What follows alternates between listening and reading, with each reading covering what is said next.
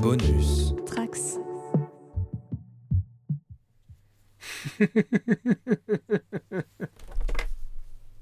Tu veux qu'on fasse combien de temps? Et là, ça donne quoi? Tu m'entends d'où? Ah, c'est bon. euh, ouais, euh, ouais, ça me paraît bien. Euh, le, moi, bah, ce format-là, tu sais, c'est des entretiens individuels. On avait fait bah, Misfits comme ça, tu sais. Ouais. Donc euh, c'est entre 10 et 20 minutes. Ok. On n'a pas besoin de faire euh, très long. Donc c'est vraiment, c'est en surface. Et moi, j'ai beaucoup de choses à dire euh, pour euh, ma non-découverte du jeu. Donc je suis totalement virgin euh, euh, sur Shining Force, à part euh, un ou deux choses, qui va être une passerelle pour une prochaine émission avec toi d'ailleurs. Ah L'invité Ouais, permanent. Euh, De, euh, de qualité, donc tu vas être l'un de mes baffis. La flagornerie. C'est bon pour toi? Ouais. Vous vous rappelez? Quand vous étiez enfant, Votre émission de télé préférée Vous vous amusez encore aux jeux vidéo, je parie j'ai passé l'âge de ces conneries. Je te propose un voyage dans le temps. C'était là dans le temps, c'était un tube. Cela me rappelle un tas de souvenirs. Je suis trop vieux pour ces conneries, moi aussi. Tous ces moments se perdront. Il n'y a qu'un moyen de le savoir. D'accord, faisons comme ça.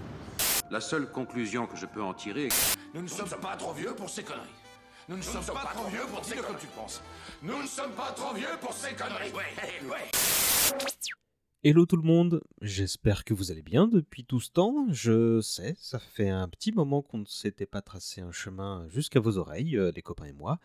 Euh, désolé pour cette absence, mais je vous apprends rien si je vous dis que les derniers mois ont été euh, un peu compliqués et intenses euh, et fatigants. euh, et euh, j'avais envie de prendre un peu de bon temps, de repos vis-à-vis de cette émission pour ne pas me sentir enchaîné à elle et pour mieux pouvoir la retrouver comme aujourd'hui. Et donc on est reparti pour un tour. Je reviendrai sur le devenir dont n'est pas trop vieux pour ces conneries en fin de podcast. Et en attendant, bah, j'espère que vous allez apprécier ce qui va suivre. Je voulais faire un numéro sur les jeux vidéo de l'époque Super NES et Mega Drive depuis un bout de temps, mais je n'avais pas un sujet qui ressortait plus qu'un autre, plus une tendance qui se dégageait, bah, celle des RPG de l'époque. Du coup, pour cette reprise en douceur, bah, vous allez écouter un format anthologique, c'est-à-dire de courts entretiens réalisés en tête-à-tête avec quelques invités variés autour de cette thématique commune, ce qu'on a pu faire une ou deux fois par le passé. Vous allez entendre successivement euh, cinq personnes et chacune va parler d'un jeu de rôle fétiche auquel elle a joué euh, à l'époque, ou, pas forcément d'ailleurs, hein, il y a une ou deux exceptions, vous allez voir. Au programme, trois jeux sur la console 16 bits de Nintendo, puis deux autres chez la concurrence. Euh, on va commencer avec euh, Fabrice qui nous parlera de Chrono Trigger. On enchaînera avec Matt qui se penchera lui sur Shining Force, puis Romain sur Illusion of Time. Soyuz a choisi Landstalker et on terminera avec un petit nouveau, Stavro, qui lui nous parlera de Mario RPG. Et ben voilà, on va redémarrer tout de suite. Je vous souhaite une belle écoute.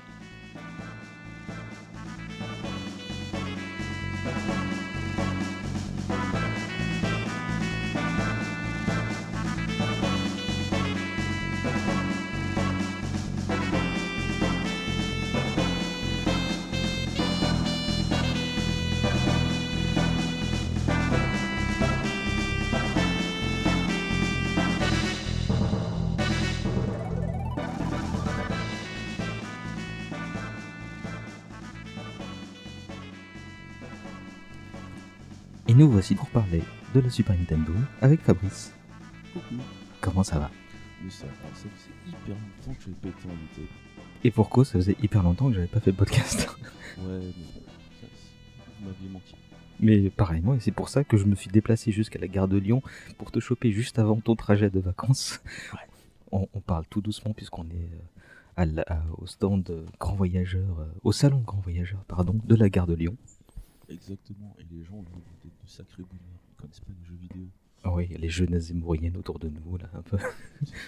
Mais bon, on va rester dans notre petite bulle, toi et moi, Ouais. et parler de Chrono Trigger. Alors, je dois avouer que j'étais absolument pas surpris que tu me proposes ce titre-là quand je t'ai sollicité en te parlant de, de ce petit projet. Parce que c'est du Toriyama, évidemment. Exactement. Et euh, bah, c'était euh, c'était mon premier accès à Toriyama en jeu vidéo. Parce que sa saga RPG euh, culte et qui continue d'ailleurs actuellement, c'est Dragon Quest. Mhm. Et avec Chrono Trigger, il a fait une petite infidélité à Enix en bossant pour Square. Et ça, c'était cool parce que là, on parle de, actuellement de, de Square Enix parce que ce sont, les- on va dire, c'est comme si, je sais pas, le PSG et l'OM avaient fusionné pour Mhm. donner une entité. Mais à l'époque, c'était la grosse bagarre. Il y avait Square qui avait, euh, enfin Square Soft, euh, qui avait euh, Final Fantasy. Final Fantasy, euh, et qui a fait Xeno, Xenogears, qui est, qui est un banger ultime. Si, si un jour vous pouvez y jouer, faites-le. Et de l'autre côté, il y avait Enix qui avait Dragon Quest, qui en fait n'était quasiment, n'était jamais sorti du, du Japon, mis à part, on va dire, des versions obscures sur Game Boy et via Fly. N'oublions pas Fly, euh, les aventures de Tu me fais plaisir. vieux. Euh, écoutez, un certain, il y a un certain podcast euh, là-dessus. euh, je crois que c'est un euh, pas trop vieux pour ces conneries. c'est cela, mais c'était il y a Voilà. 4 ou 5 numéros de cela. Exactement. Donc euh, sur Fly, euh, à part ça, en fait, les Français ne connaissaient pas euh, Dragon Quest et donc ne savaient pas qu'Akira Toriyama avait bossé sur euh, bah, sur cette euh, licence de Dingo. Alors, rappelons juste que Toriyama, c'est pas le patron, c'est juste le caractère design là aussi de ce jeu-là. Ouais. Donc, euh, bah, tu vas nous le présenter en quelques mots. Qu'est-ce que c'est euh, Chrono Trigger? Bah, Chrono Trigger, c'est un RPG euh, à la japonaise, donc bah, comme Final ou même comme Pokémon, on va dire, où en fait on a, on a un roster de personnages qui va se bagarrer en temps, au, tour par tour. et la particularité de Chrono Trigger, comme l'indique bien son nom, c'est qu'on se balade d'époque en époque. Un jeu qui date des années 90, japonais, Voyage dans le temps, il y, avait une autre licence qu'il avait bien faite avec un même, une même touche graphique euh, assurée par Akira Toriyama et au scénario aussi. Bah, Dragon Ball. Ah oui, d'accord. Oui, mais je, je restais sur la sphère jeux vidéo, donc je comprenais pas. Euh, non, non, euh, là, euh, là c'était pour dire que les années 90, en fait, Toriyama avait posé sa patte graphique sur euh, le voyage temporel en réalité au Japon avec Dragon Ball et la saga des six, des cyborgs de Cell où Trunks euh, voyageait à Game dans le temps en créant des paradoxes temporels. Mais on renvoie là aussi sur les gens sur l'épisode qu'on a fait sur Dragon Ball et Dragon Ball Z. Exactement. Et j'en faisais partie. Eh oui.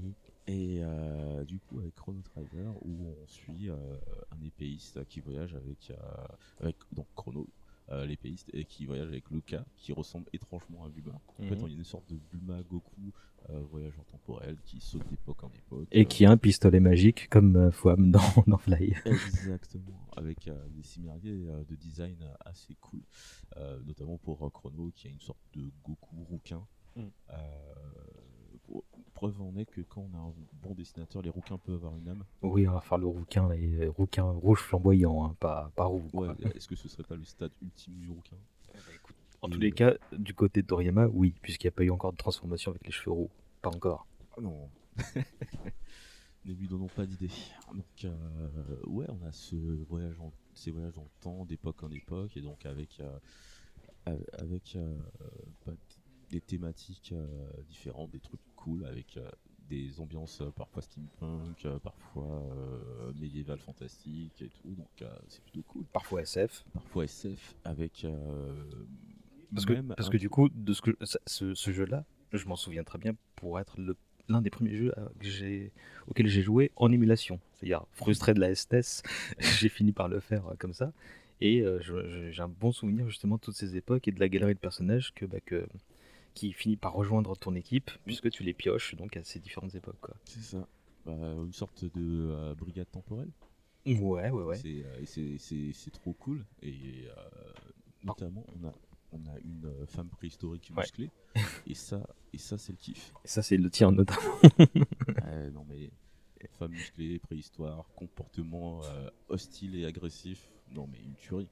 Euh, Il y avait un tigre à dents de sabre qui était vachement cool aussi. Il y avait un chevalier qui brandit un équivalent d'Excalibur, bah, c'était Masamune ou un truc du genre, qui est une grenouille. Ouais. ouais. Euh, il y avait plein de persos très colorés comme ça. Par contre, je me souviens absolument pas de l'histoire. Euh, bah, L'histoire, c'est euh, bah, notre présent est niqué. Et en fait, euh, d'après mes souvenirs, parce que là, euh, on me cueille au débeauté comme ça, euh, le présent est niqué. En fait, il y a des glissades temporelles pour essayer de, euh, de remettre tout en ordre.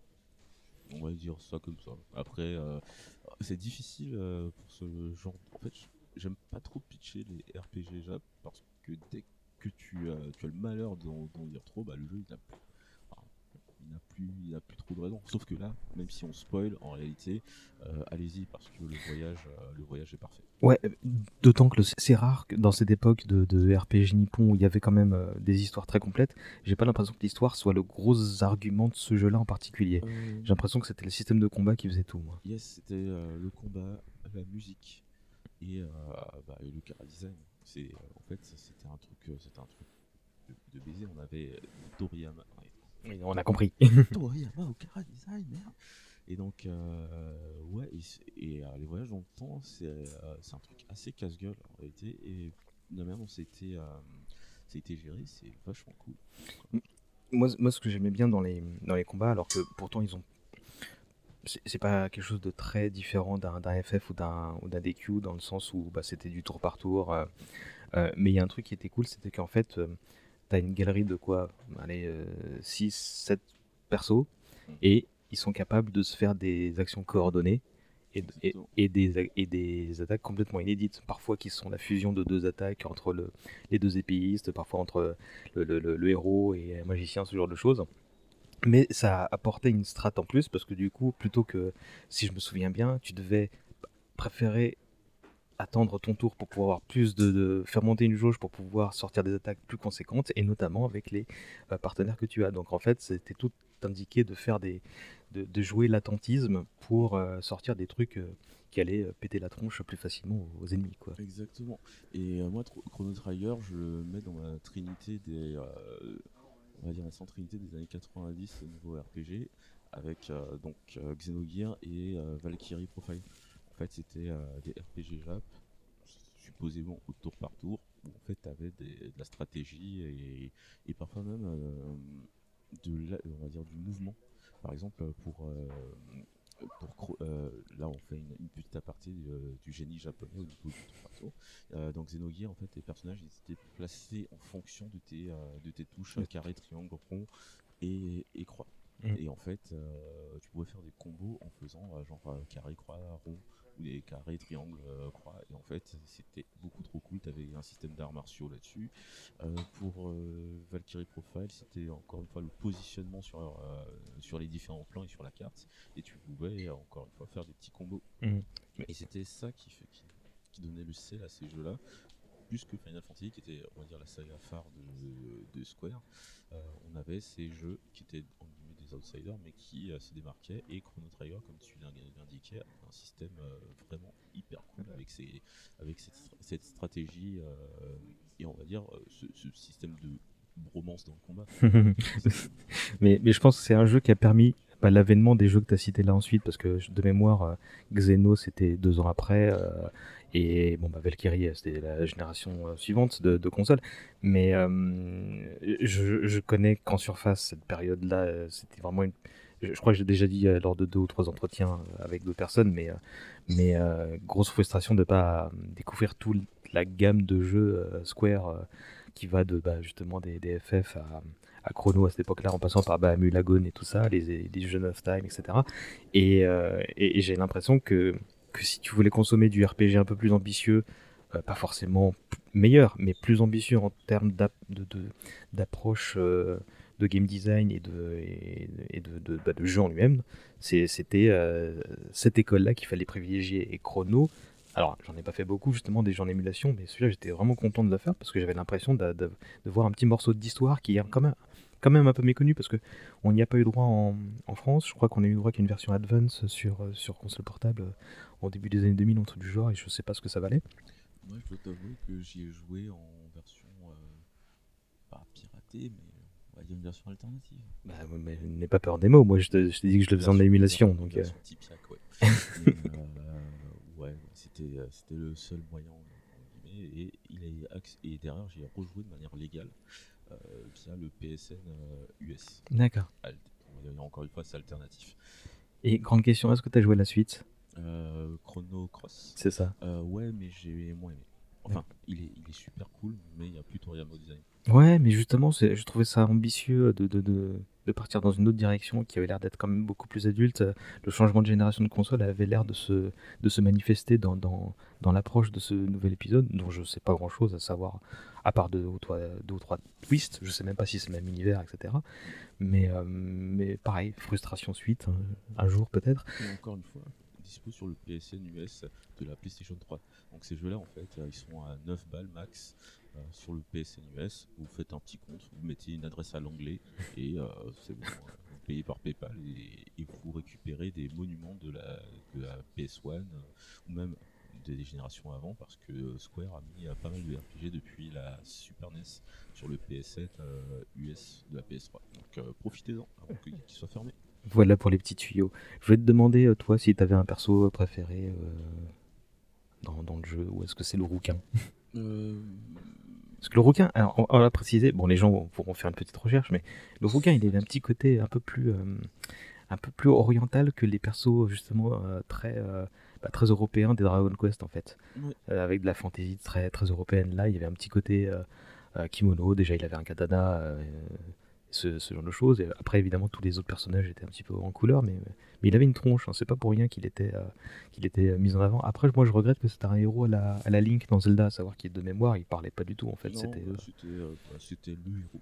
il était silencieux et puis euh, et ah oui, ah il y a un truc qui me revient c'est qu'il meurt dans l'histoire ce- ce- ce- Il faut pas le dire. que Si. sinon, encore une fois, si parce que ça a une incidence après on va pas parler de l'après twist parce Ouais, qu'il y a mais mais c'est intéressant de se dire bah, je, je me fais pas d'illusions il y a pas beaucoup de gens qui vont essayer ce jeu après qu'on en ait parlé mais euh, bah, cette ils mort tort, Ils auraient tort de pas le faire. cette et il y a un autre truc c'est que le méchant de l'histoire tu le bah, la mort du personnage qui intervient on va dire aux deux tiers du jeu euh, lance un, un- pas un nouveau jeu mais une troisième partie qui est vraiment complètement inédite euh, en termes de, de storytelling quoi pour le coup tu te dis ok j'ai fini le jeu je pourrais m'arrêter là mais je veux savoir ce qui se passe après et ce jeu te le permet en fait C'est exactement ça. De toute manière, euh, encore une fois, c'était l'époque des, euh, des grosses folies euh, narratives.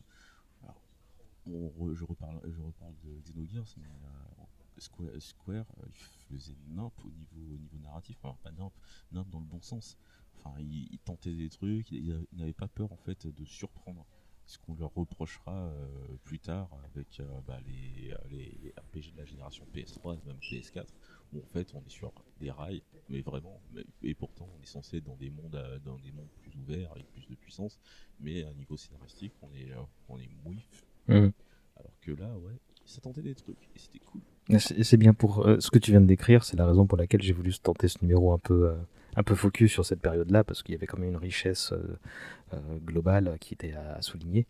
Et donc, bah, je, te remercie à nouveau de, de, de t'être prêté au jeu. laisser dire qui était mon personnage préféré. Non, effectivement, vas-y. Bah, je te dirais que c'est Ayla, la femme. Ah bah oui, mais en même temps, il n'y avait pas de suspense. Mais sinon euh, derrière c'est Glenn, et du coup euh, Graine, euh, la grenouille épéiste. C'était le mien, ouais. Après, avec Magus, mais bon, pour une raison qu'on laissera, là pour le coup, on va pas tout spoiler.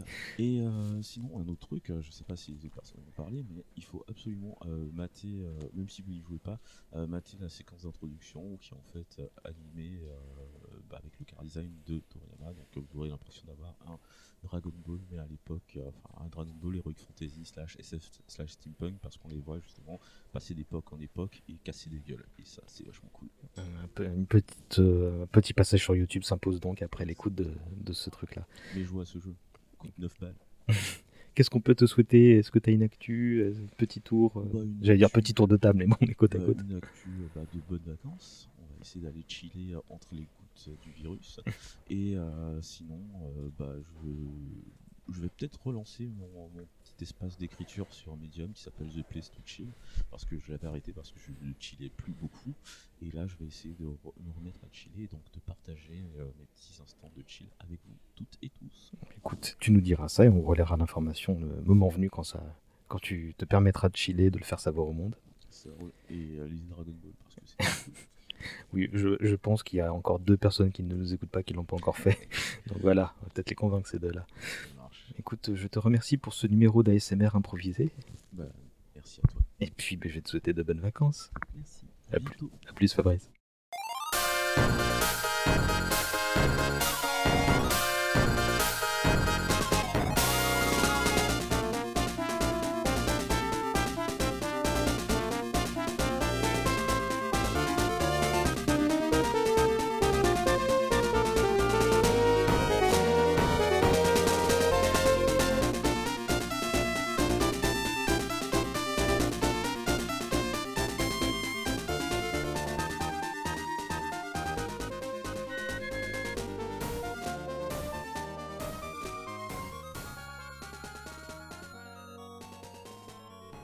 Mon petit Matt, bonsoir.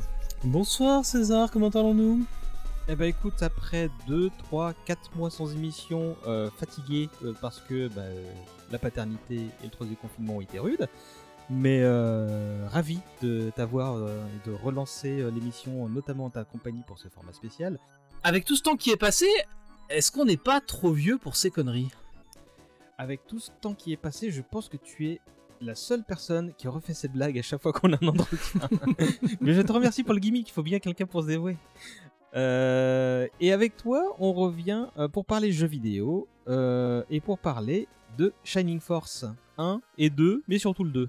Ouais, surtout le 2. Moi, le 1, je le connais très peu. Euh, Shining Force est un jeu, euh, un RPG, un RPG, donc un jeu de rôle, un role-playing game, qui est sorti sur Mega Drive au tout début des années 90, que moi je n'ai pas découvert au tout début des années 90, mais plutôt dans la deuxième partie des années 90, et qui est un jeu qui m'a particulièrement marqué pour plein de raisons qu'on va, bah, pouvoir euh, détailler en fait. Bah, je vais te demander de me présenter ça, parce que moi j'ai une connaissance de surface de cette série.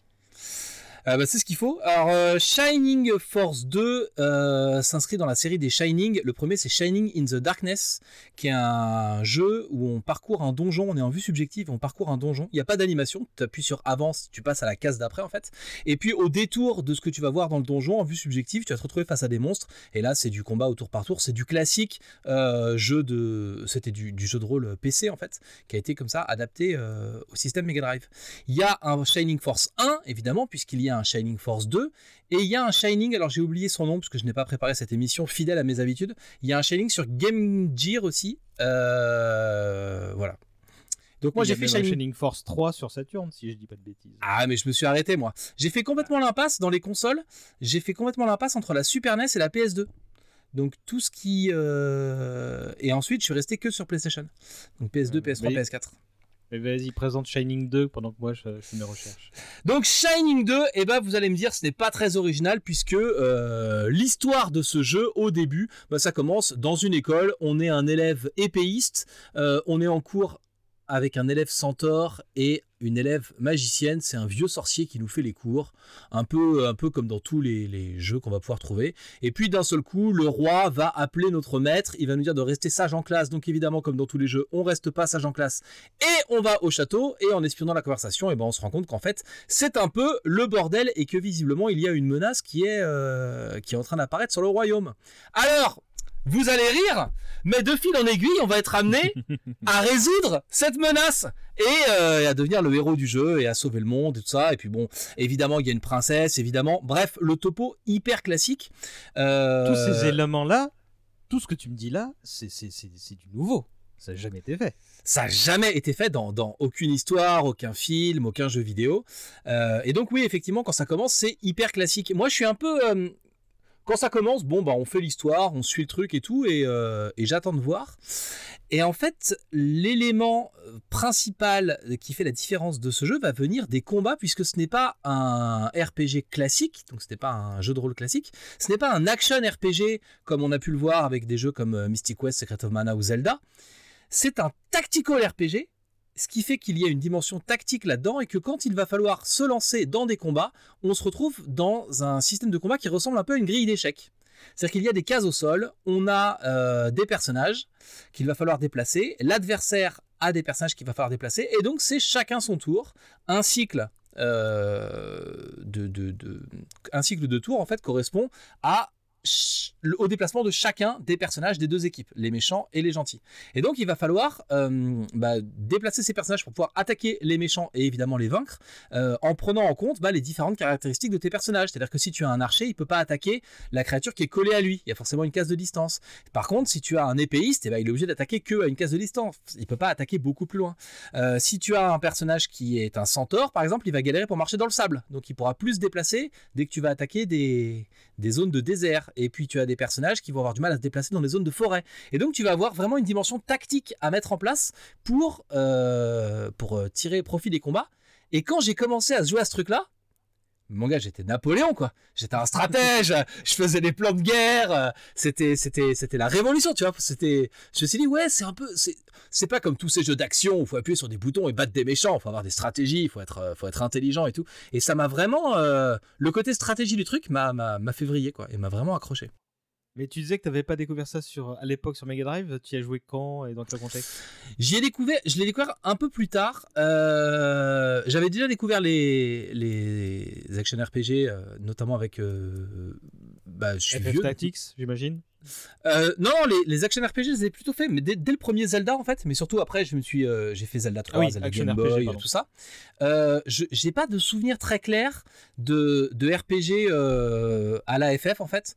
J'ai fait, j'ai fait Breath of Fire 2, mais c'est sorti beaucoup plus tard. Donc il me semble que j'ai fait du tactical avant de faire du du RPG euh, un peu euh, comme ça, euh, Mhm. classique quoi.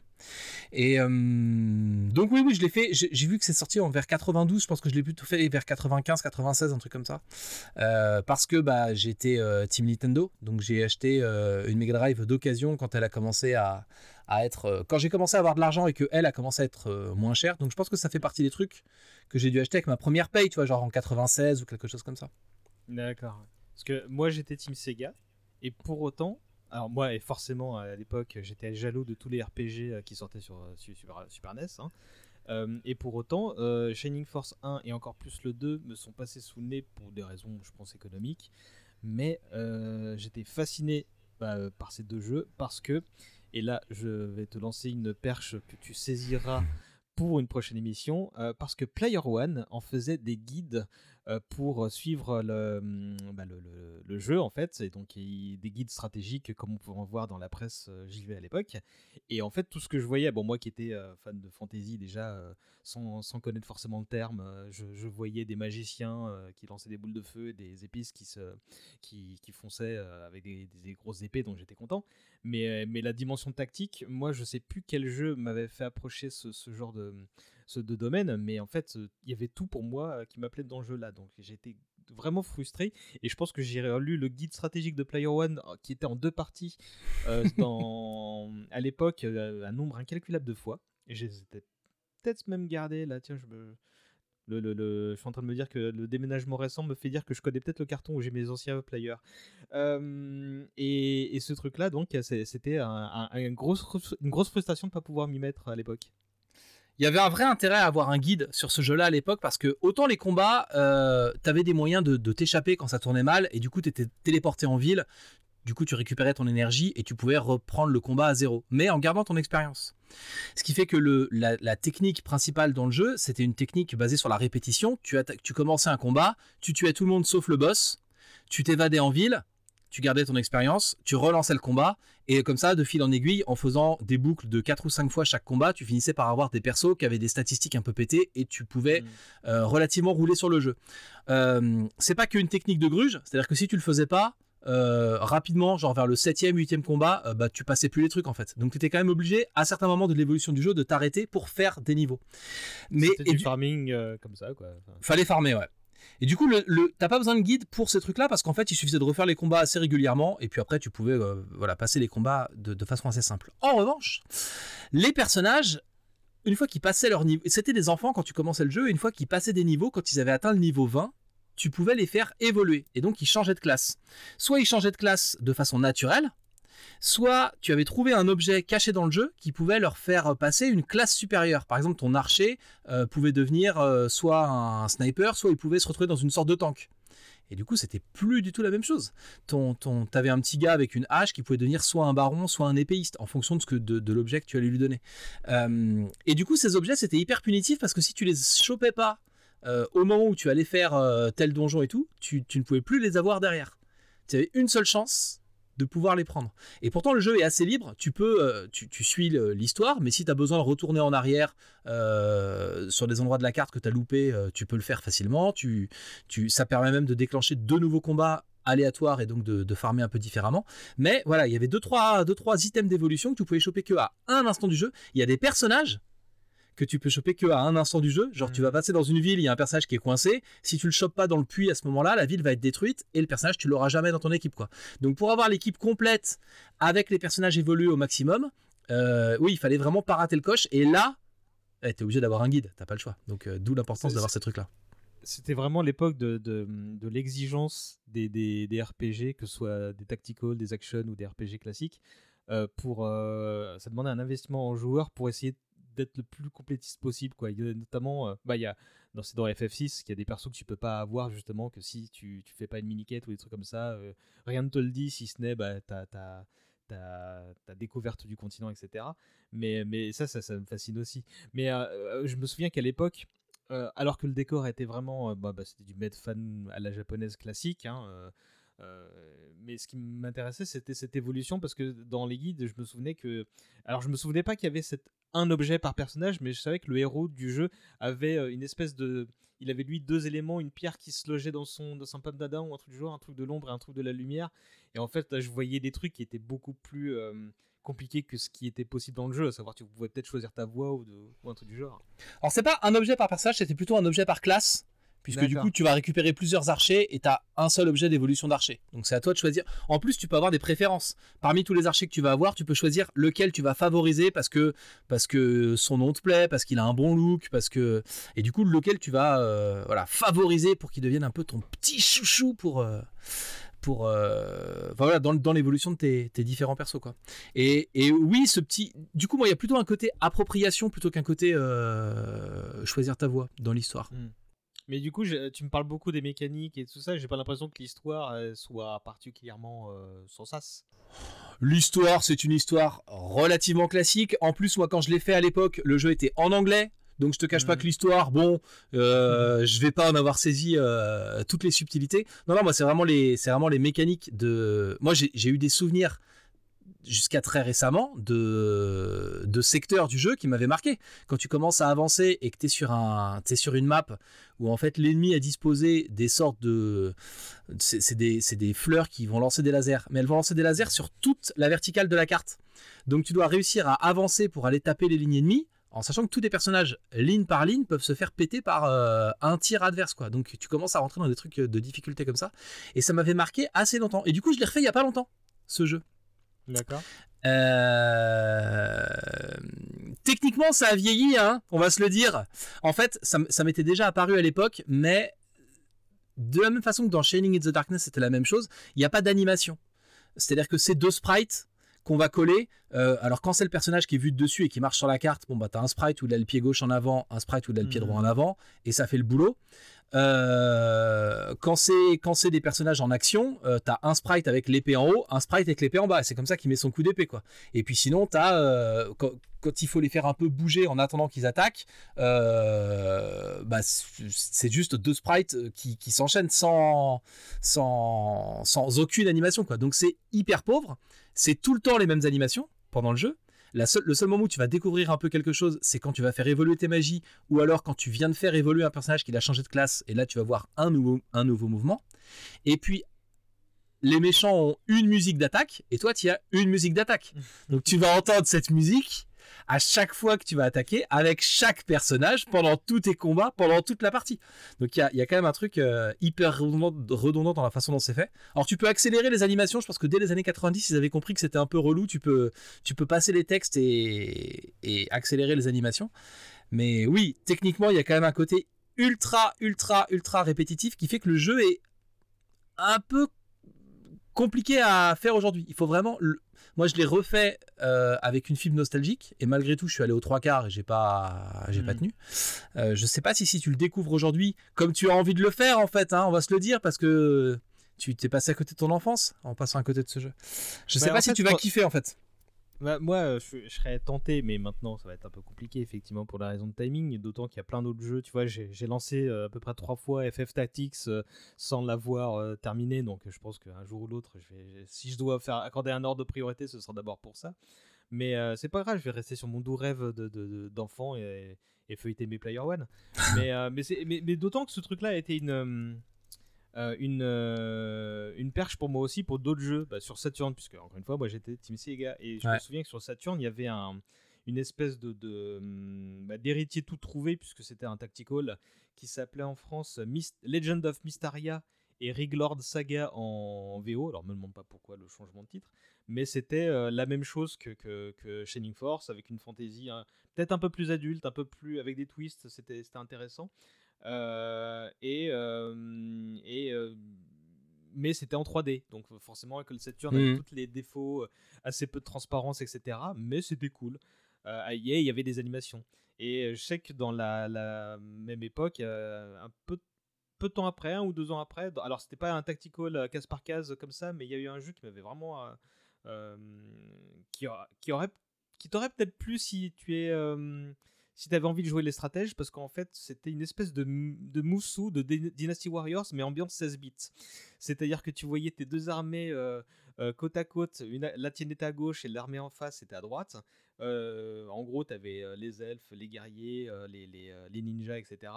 Et euh, les ninjas étaient plus forts que les soldats, les soldats étaient plus forts qu'un tel, euh, la cavalerie était plus fort que telle autre classe, tu vois. Et donc, en fait, plus tu avances dans le jeu, tu n'as qu'une classe au début, mais euh, si t'es. Hum, oui, tu vas devoir spécialiser.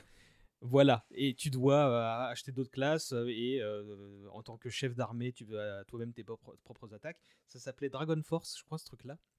Et c'était vachement bien aussi, mais dans un délire tout autre. Euh, donc euh, voilà, j'ai quand même fait ma part de, de, de, de tactical et de RPG, même si c'est pas cela, ça restera un doux rêve et c'est pas grave. Et eh ben, tu vois, j'ai un moi le truc particulier avec le tactical, c'est que j'ai jamais pu en faire d'autres que Shining Force 2. Ouais, j'ai essayé euh, Battle. Ouais. Je, sais pas, ça a pas pris. Il y a un truc qui fait que je me suis pas, je suis pas tombé dedans. J'ai essayé Disgaea. Ce qui m'a saoulé, mhm. c'est que c'était des cartes qui s'enchaînaient, il n'y avait pas vraiment d'histoire euh, entre les lieux et tout. Et pareil, ça m'a pas plus fasciné que ça. Et finalement, le seul tactical que j'ai vraiment fait, c'est Shining Force 2. et je suis mhm. resté bah, sur, euh, sur ce truc-là. Bah, tu apprendras qu'il y a effectivement euh, non pas un, mais trois Shining Force 3 sur Saturn. Donc si l'émulation te tente, en fait, ils ont été tellement gourmands qu'ils ont fait trois parties du jeu pour, pour, pour cet épisode-là. Euh, j'ai entendu euh, dire qu'il y a eu tantôt des, des, euh, tentatives de remake, tantôt des suites, mais bon, rien de rien de, qui n'a parce que bon bah Sega par la suite a arrêté d'être constructeur et s'est contenté de faire quelques licences. Hein. Mais mais bon, si ça te tente, hein, Shining Force 3 c'est sur la table, en émulation quelque part peut-être. L'émulation c'est le mal. Hein on, va aller au troc, on va aller au troc de Lille, racheter les vieilles consoles, c'est ça qu'on va faire. Évidemment. mais, euh, mais non, non, écoute, euh, j'étais content d'évoquer ça avec toi parce que vraiment, euh, j'espérais quand j'ai lancé les, les, les, sujets que quelqu'un me dise Shining Force. Sauf que bon, ça, j'ai lancé ce sujet il y a des mois entre temps. on a été confinés, on a fait des trucs. Voilà, et, quand j'ai vu ça sur la liste, j'ai fait Ah bah Matt il va revenir. Et puis, et puis de toute façon, comme je te disais tout à l'heure, c'est une bonne perche pour parler de, de Player One et de, toute la presse de l'époque, un moment ou un autre.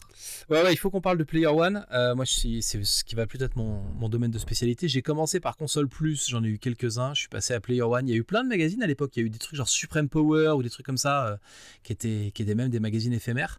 Mais euh, oui, oui, Player One, c'est un vrai, une vraie pierre angulaire dans. dans dans l'importation de la, de la culture japonaise, et mm. c'est bien culture le mot en fait en France, ils ont beaucoup participé à, à l'émancipation des jeux vidéo, à la démocratisation et à la publication des mangas. Euh, ils sont pas innocents dans, dans, dans, le fait que ce soit un phénomène aujourd'hui.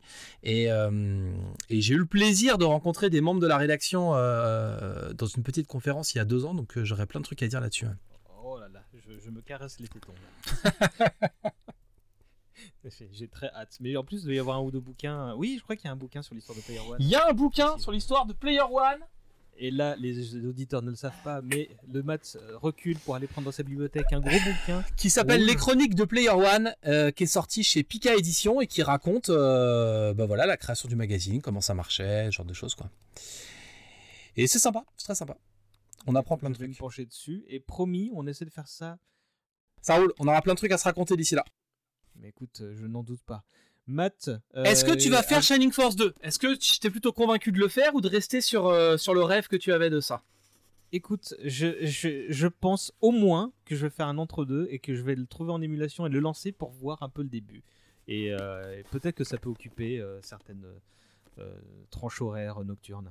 Mais je viens d'ouvrir mon livre de Player One. J'ai l'impression qu'il est dédicacé par oh Crevette, par euh, Matt et par Didou. Mais c'est incroyable C'est incroyable. Vénard. Mais euh, euh, les gens ne le savent pas, mais j'ai regardé ton expression et tu avais l'air de, de le réaliser. T'avais oublié qu'il était dédicacé ou? Ouais, j'ai oublié qu'il était dédicacé. je vois un truc à l'intérieur. Il y avait un papier à l'intérieur, donc je regarde et le papier, lui, est dédicacé. Et je vois qu'il y a des, des traces. Il y a des traces sur le papier. Alors je retourne la page et je vois qu'il est dédicacé. Je me souviens pas que je l'aurais fait dédicacer. voilà. Bah écoute, my pleasure. Écoute, ravi d'avoir pu euh, te, te- te montrer euh, quelque chose que tu avais déjà. Mais c'est pour ça que je viens dans cette de- émission, c'est pour redécouvrir des trucs que j'aime déjà. Tu sais que suite à la dernière émission, j'ai racheté le coffret de Misfits et j'ai revu Misfits, que j'avais pas revu avant qu'on en reparle. Et on- je sais pas si on l'a dit, mais euh, la toute dernière émission qu'on a fait avec toi, donc les radios libres, euh, il arrivait une belle aventure à Arnold, mais on le laissera raconter ça euh, par rapport à, à Monsieur Fred. Yes, carrément. Euh, Matt, avant de nous quitter, est-ce que tu as un truc à dire sur ton actu, euh, nous dire où est-ce que tu vas partir en vacances, tout ça, tout ça? Euh, je vais sûrement partir en vacances à la Baule, donc retrouvez-moi à faire des pâtés de sable euh, dans, ce, dans ce fief de la droite décomplexée. Et sinon, si vous voulez m'entendre dire des trucs intéressants, j'anime un podcast qui s'appelle l'Estami Nerd, et c'est dispo sur toutes les plateformes de podcast. Je te remercie, mon bon Matt. C'est toujours un plaisir, tu le sais. Ah bah je le sais, et c'est pour ça que tu es si souvent à l'antenne. Euh, donc on se revoit au moins pour Player One et le- la presse JV de l'époque, et peut-être même pour d'autres euh, aventures euh, d'ici là. Il faut que tu trouves des mecs qui sont fans de console plus, de tilt et tout, pour qu'on puisse un peu s'engueuler, tu vois. C'est, euh, On va refaire le combat de la presse de l'époque. Écoute, bah, c'est mon intention, parce que si on est tous en train de dire que Sam Player c'était le meilleur, effectivement ça va un peu tourner en rond. Ce qui est la vérité. Ce qui est la vérité, mais bon, on, a- on aura le tact de ne pas d'être aussi franc de port le moment venu. Je te remercie mon- beaucoup mon bon Matt. À bientôt. À plus.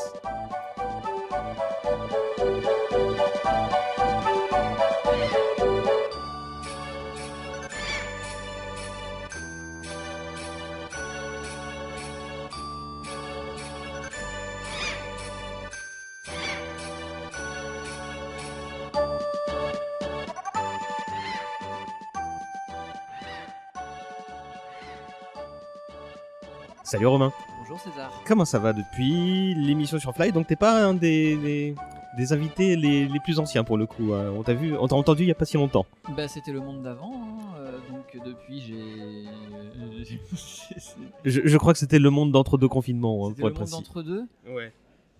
Ah la vache. Ça remonte à il y a un an, hein, facile. hein. Ouais. Ouais, ça remonte à il y a un an. Et ben comment tu vas depuis un an? Je vais bien, je vais bien.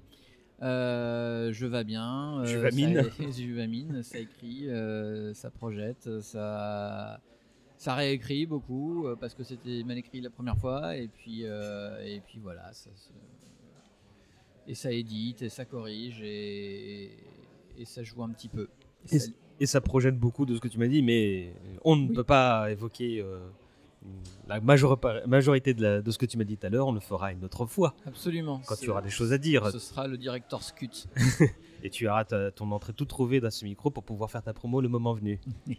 Mais là, on est censé parler de Illusion of Time. Oui. Alors, je me souviens de très peu de choses d'Illusion of Time, juste du logo que je voyais dans Player One à l'époque. Et donc, euh, je, je connais vaguement le, le- le pitch, mais, mais je vais te laisser l'introduire. Alors moi, Illusion of Time. Alors Illusion of Time, c'était euh, un jeu fait par Enix à l'époque où Enix était encore euh, séparé, une entité totalement séparée de Square et son concurrent principal. C'est un des très c'est un des premiers action RPG euh, traduits sur la Super Nintendo en France et donc en français. Euh, donc il- originellement ça s'appelait Illusion of Gaia. Ça a été retraduit par Illusion of Time en français parce que parce que why not? Euh, Il y a vaguement euh, le fait de redécouvrir des ruines du passé, euh, donc allez, allons-y, Illusion of Time. Et c'était, moi je l'ai découvert, je crois, c'était c'était dans Nintendo Player où ils avaient fait un magnifique dossier euh, pour célébrer cette première traduction d'un des genres quand même, euh, d'un genre particulièrement euh, couru au Japon et encore très très peu adapté pour le public occidental, parce que les joueurs occidentaux n'aiment pas lire, hein, c'est bien connu, notamment les joueurs français, et donc on traduisait rarement. Et, moi j'avais joué à Zelda et c'était tout, hein, ça allait pas plus loin que ça. Et puis bah, je me suis fait offrir à Noël par ma maman. C'est un des rares jeux que j'ai réussi à me faire offrir au prix, euh, prix plein.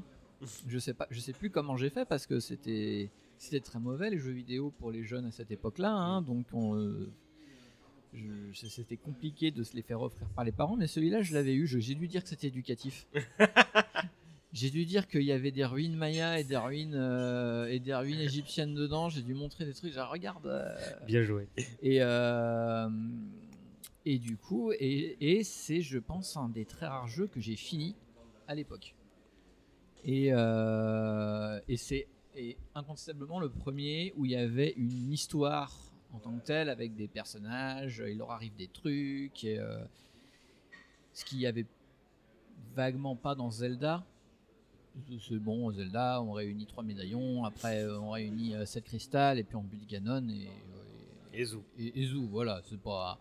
Et là, il y avait euh, donc euh, un personnage principal euh, et plein de personnages secondaires qui avaient, comme il se doit, bénéficié d'une traduction de leur prénom. Donc, Attends, donc je m'accroche, vas-y, vas-y, vas-y. donc on joue Paul, et il a ses, po- ses, ses- ses potes qui s'appellent de mémoire euh, Luc, euh, Lily, euh, et je, je ne sais plus quels autres patronymes. euh, Bien français. Bien français, j'ai même envie de dire euh, parisien, enfin c'est bien, bien chrétien en tout cas. Euh, je, je, je, je, je me demande même s'il n'y a pas les quatre évangiles. Il y a un Marc aussi. euh, c'est- vraiment, ça tape. euh, voilà. Euh, mais surtout, voilà, c'était. Et donc, le principe de Illusion of Time, c'est qu'on joue un jeune homme qui se. qui va être, euh, bien sûr, l'héritier d'une prophétie euh, ancienne et qui. qui va sauver une princesse, qui elle-même est poursuivie par des mercenaires, des mercenaires euh, à la solde d'un esprit maléfique qui euh, va heurter, hein, qui va heurter la terre euh, dans peu de temps. L'histoire en elle-même est encore très est, assez floue et notamment la traduction française l'a probablement rendue assez floue. Et je n'en avais vraiment pas grand chose à faire qu'elle soit floue. C'est vraiment Illusion of Time, c'est une succession de scénettes qui ensemble n'ont pas de grand sens, mais qui font voyager. Euh, qui font voyager en changeant d'esthétique, donc euh, en changeant un peu de gameplay aussi au fur et à mesure que tu avances. tu as ce côté monté en puissance en mode action RPG, donc tu n'as pas des stats euh, que tu décides d'augmenter, mais chaque fois que tu, euh, chaque fois que tu tues tous les ennemis d'une salle, euh, tu as, euh, tu gagnes soit de la force, soit de la résistance, soit de la santé. D'accord. Et c'est prédéterminé ça, donc chaque salle te donne un truc, et une fois que t'as- tu as fait la salle, les ennemis re- ne respawnent pas, donc c'est voilà, il y a un côté aussi, tu évolues, euh, tu fais pas du farming, hein. une fois que tu as fini un niveau, tu l'as fini pour toujours. Euh, et il y a euh, une progression des pouvoirs du personnage, donc à la base tu joues un, un jeune garçon euh, che- avec, avec les cheveux ébouriffés euh, qui se bat avec une flûte. Ok.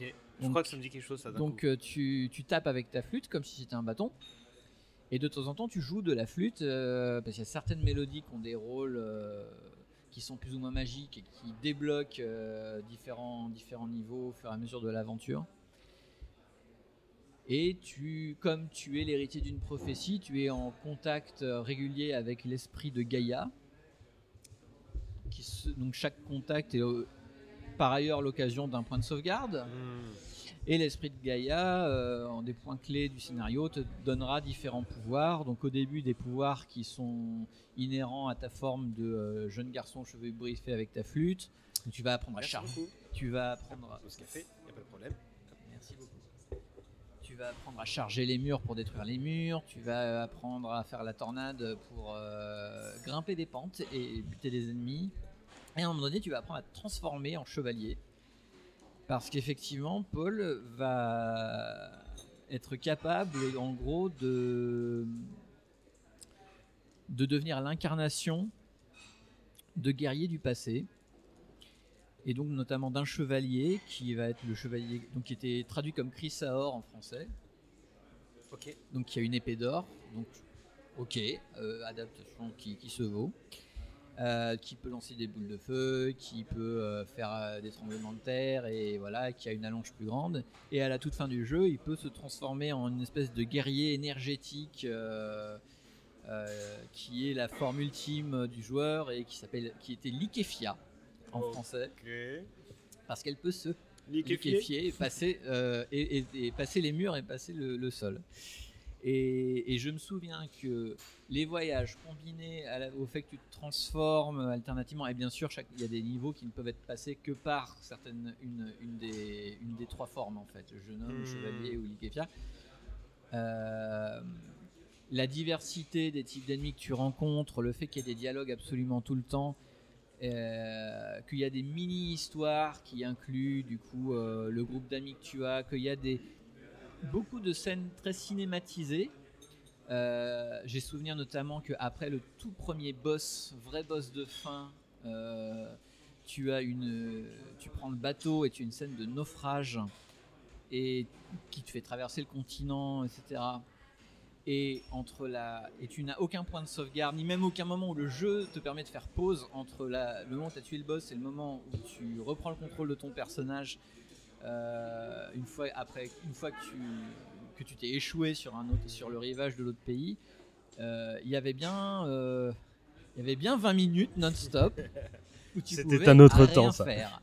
C'était un autre temps et, et je, je- ayant fini ce jeu plusieurs fois, je, je l'ai refait sans me poser la moindre question. C'était un jeu par ailleurs qui pouvait être assez difficile, euh, pas tant pour les ennemis en eux-mêmes que pour certains niveaux où en gros euh, tu pouvais rester bloqué parce que tu n'avais pas parlé au bon NPC qui se baladait à un bout de la carte, tu ne savais pas où. Et ça pouvait devenir très très frustrant à certains endroits. Pareil, c'est quelque chose que je ne referai pas aujourd'hui. Donc t'avais la Solus, rassure-moi. Donc j'avais la fameuse Solus parce que effectivement dans la grande série, euh, les joueurs français n'accepteront jamais de, jouer, euh, n'aiment pas lire et n'aiment pas réfléchir. Euh, on avait commercialisé le jeu avec un magnifique cahier de solutions, donc un, un- une marche à suivre du début à la fin du jeu pour euh, en gros bien finir le jeu. Ça a l'air débile comme ça. Mais en fait, d'une part, vu la, effectivement la difficulté de certains points dans le jeu, c'était pas forcément un luxe. Je rappelle qu'on n'avait pas internet à l'époque. hein. Donc être bloqué dans un jeu, c'était être bloqué dans un jeu jusqu'au jour où quelqu'un vous disait comment finir. Ouais, parce que là on est 93-94, un truc du genre. Là. Oui, oui, oui. On est, euh, j'étais mes années collège, hein, donc euh, on est 93-94, quelque chose comme ça. Euh, et oui. Non, vas-y. Et donc on avait ce cahier de solutions qui était, eh ben, euh, pour le coup, vachement bien foutu. Ils avaient fait un, un joli dos carré collé, euh, voilà, c'était pas une petite brochure, hein, c'était un, un vrai, euh, Un vrai bouquin. un vrai bouquin, euh, illustré pour l'occasion, avec un style qui était absolument pas japonais, qui était, enfin si, en gros si aucun moyen de savoir que le jeu avait pu venir du Japon si on se fie aux artworks du, du- du livre qui faisait un style très jeunesse occidentale, euh, bouquin jeunesse occidentale presque un peu à l'ancienne d'ailleurs. D'accord. Mais est-ce que un c'était peu genre joli Club des 5 en fait. Et c'était très joli. D'accord. Ça correspondait quand même, euh, même si c'était pas le style de Ouais. euh, Jap comme tu dis, euh, ça correspondait au jeu? Ah bah les, li- les, les, les, les, les costumes et les, et les coiffures et les designs des persos étaient respectés. Euh, avec euh, même une certaine, euh, un certain effort quand même pour, pour interpréter les designs de pixel, pi- en pixel art euh, 16 bits en, vrai personnage. Donc il y avait il y a eu des efforts de fait sur ces illustrations et j'en ai de, ai de, de très bons souvenirs. Et, et du coup, pour moi, ça reste un, sou- un- un souvenir très assez précieux. Euh, D'abord parce que ça m'a, ça a vraiment pour moi euh, introduit le, le- de l'intérêt pour les pour les jeux à histoire. Euh, honnêtement, je et, et comme et comme j'étais quand même gamin, jeune ado, euh, je, je pense que c'est le c'est un des seuls jeux où j'ai chouiné euh, en le finissant. Parce que bien sûr à la fin c'est complètement gnangnan. La musique est superbe, la musique est superbe, euh, le- l'environnement est superbe, le combat de fin est épique.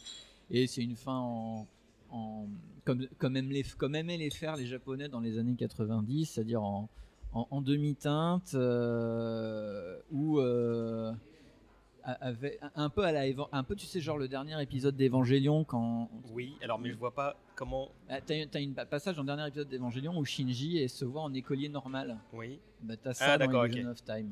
Parce que comme tout l'idée, c'est que le- dans Illusion of Time, je vais spoiler. hein, Oh, attention. pff, je pense qu'il y a. c'est que la Terre a, a- 30 ans de prescription. la Terre a plus ou moins arrêté d'évoluer.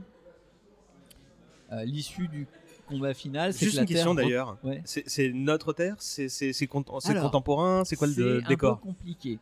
C'est une, c'est une terre simplifiée. C'est assez bizarre.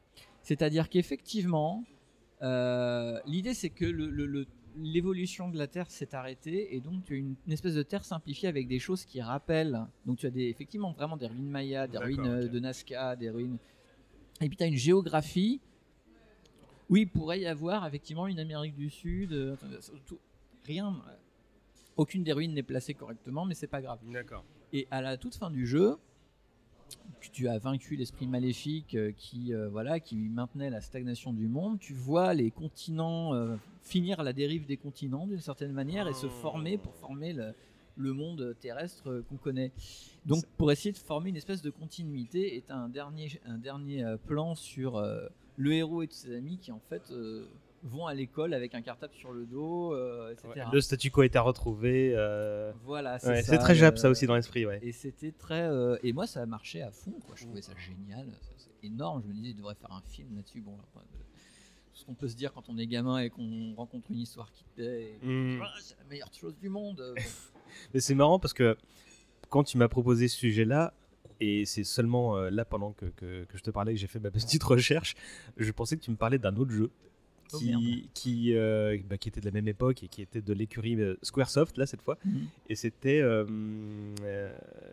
Secret of Evermore, où, où il y avait un gamin qui, avec accompagné d'un clébard, et qui se baladait de d'époque en époque. Et en fait, je pense que j'ai fait l'amalgame à cause du titre de Illusion of Time. Eh ben, tu as bien fait parce que c'est en fait c'était une gamme et je crois que Secret of Evermore était censé. Alors, il y a- il- Illusions of Gaia, il me semble qu'il y avait un premier. euh, Ouais, un- un- une espèce de saga mère qui s'appelle avait- Soul Blazer ou un truc du genre. Voilà, il y avait Soul Blazer avant. Petite erreur commise par Romain qui, à la suite de cet enregistrement, m'a contacté pour me dire que c'était plutôt Terranigma la série en question. Inutile de nous incendier dans les commentaires, euh, merci. Et d'ailleurs, dans Illusions of Time, Illusion of Gaia, tu as un boss secret Hmm. qui arrive si tu as récolté euh, toutes les ressources, tous les, tous les rubis du jeu, qui est un boss de Soul Blazer. Qui est impossible à battre, d'ailleurs, je l'ai jamais réussi, mais bon, qui est totalement optionnel. euh, et qui n'a rien à voir avec le reste de l'histoire d'ailleurs. Enfin, tu te demandes qu'est-ce qu'il fout là. Et, et donc, il y avait Soul Blazer, Illusion of Gaia et Secret of Evermore qui est sorti après, et qui a été effectivement également fait l'objet d'un- d'une adaptation euh, en français qui a pas du tout eu le succès par contre de Illusion of Gaia je crois mais qui est surtout arrivé un peu en moment où la Super NES était en- Mm. commençait sa fin de vie en fait Ah, mais c'est pour ça que j'ai fait l'amalgame parce que c'était vraiment euh, bah, une, bon, une époque qui a duré quelques années, mais euh, une époque de frustration pour moi parce que c'était, j'avais pas la, la, la Super NES, donc euh, c'était des jeux que je suivais sur les magazines de jeux. un, peu- un peu frustré, mais, mais du coup, je comprends mieux le, le- la relation que, que j'ai créée dans ma tête. Mm. Bah, c'était aussi bon tu avais ça aussi dans les Final Fantasy mais tu avais ça très très fort dans cette gamme de jeux là le, thème de la planète qui se meurt ou de l'esprit de Gaïa qui Mm. se voilà qui est euh, attaqué par euh, soit euh, les humains soit les- etc bon c'est quelque chose que tu vas retrouver énormément dans les Final Fantasy après mais c'était déjà vraiment très prégnant dans cette gamme de jeux de- d'Enix après c'est aussi des jeux qui pêchaient beaucoup je pense, parce que c'était quand même des histoires très décousues. Euh, c'était du symbolisme en fait, tu vois. C'était, c'est, pas grave si les scènes, si s'il n'y a pas de vraie cohérence en- euh, d'intrigue, de Mm. l'intrigue, parce que l'important c'est d'avoir du symbolisme fort, d'avoir un héros qui progresse, une quête initiatique et euh, et euh, d'avoir une espèce de morale à la fin. Euh, à ce titre-là, euh, par rapport à la BAF que, qu'est Chrono Trigger à peu près en même temps, peut-être un ou deux ans après. Après, je crois. Euh, 95, je pense. 95, ouais, oui, c'est, ça.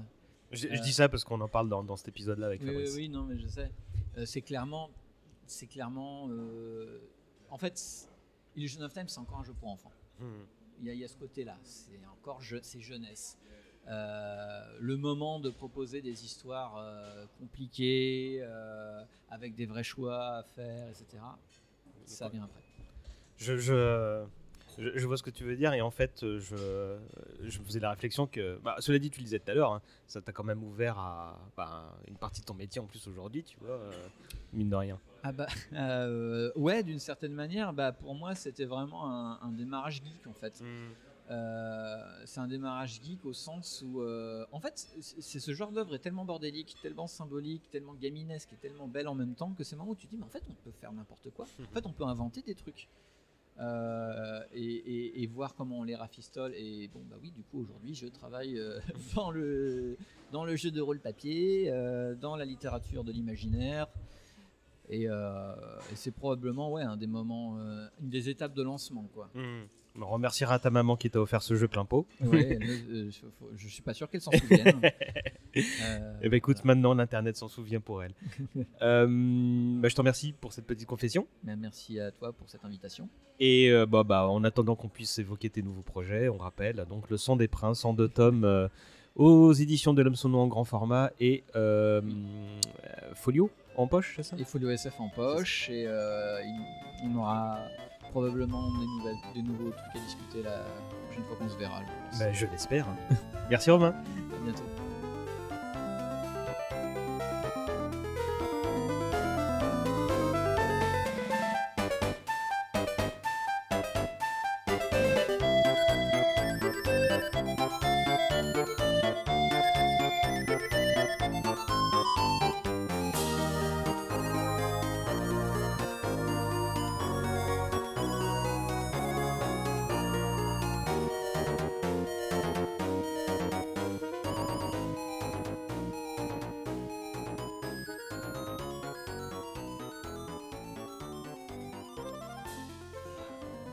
Salut Soyouz. Bonjour. Comment ça va depuis cette lointaine émission? La dernière c'était X-Files, sachant que s'il y a des auditeurs fidèles parmi les quatre qui restent à cette émission, tu étais même là à la toute première euh, pour Final Fantasy VII.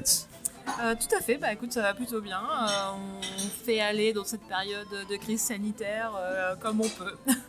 Bah, là, on profite de nos passes euh, actifs euh, et bien éclairés sur nos smartphones pour euh, bénéficier d'un- d'un- d'une petite rencontre à Bastille. Et je reviens tout de suite pour te, mettre un peu mal à l'aise où tu me disais que finalement, bah, tu avais acheté euh, le remake de Final Fantasy VII, contrairement à ce que tu disais il y a il y a 3-4 ans. Exactement. Euh, tout d'abord, vaccinez-vous. Euh, et ensuite, euh, oui, tout à fait.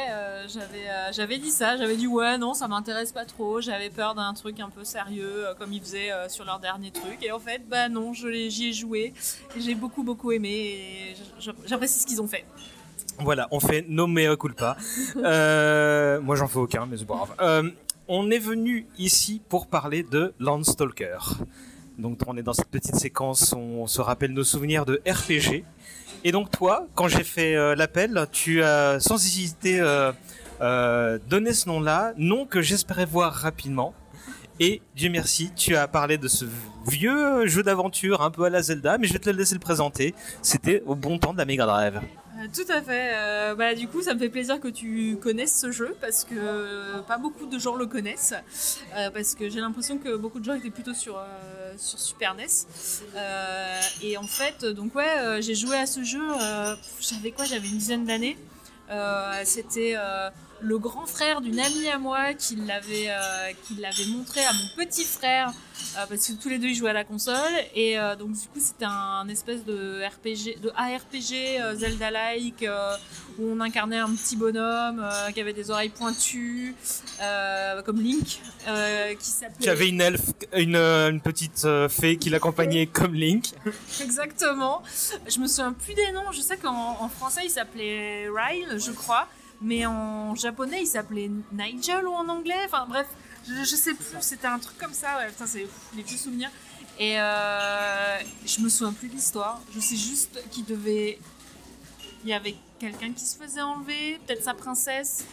Je sais même plus. Et, euh, et il devait faire des donjons et battre des boss. Et il y avait plein de villes que tu pouvais explorer.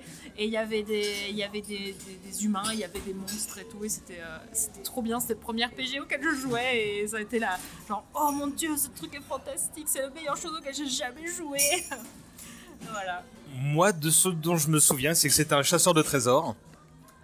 Et qu'il avait entendu parler du. bah, je crois que c'est dans le sous-titre du, jeu, du, fameux trésor perdu euh, par je sais plus quel euh, euh, seigneur et caché par un dragon. Dragon qui est le dernier boss de fin, ça je m'en souviens. Et il, se- bah, il se retrouve embarqué par appât du mais évidemment, aventure qui le dépasse, beaucoup plus grandiloquente qu'il n'y paraît.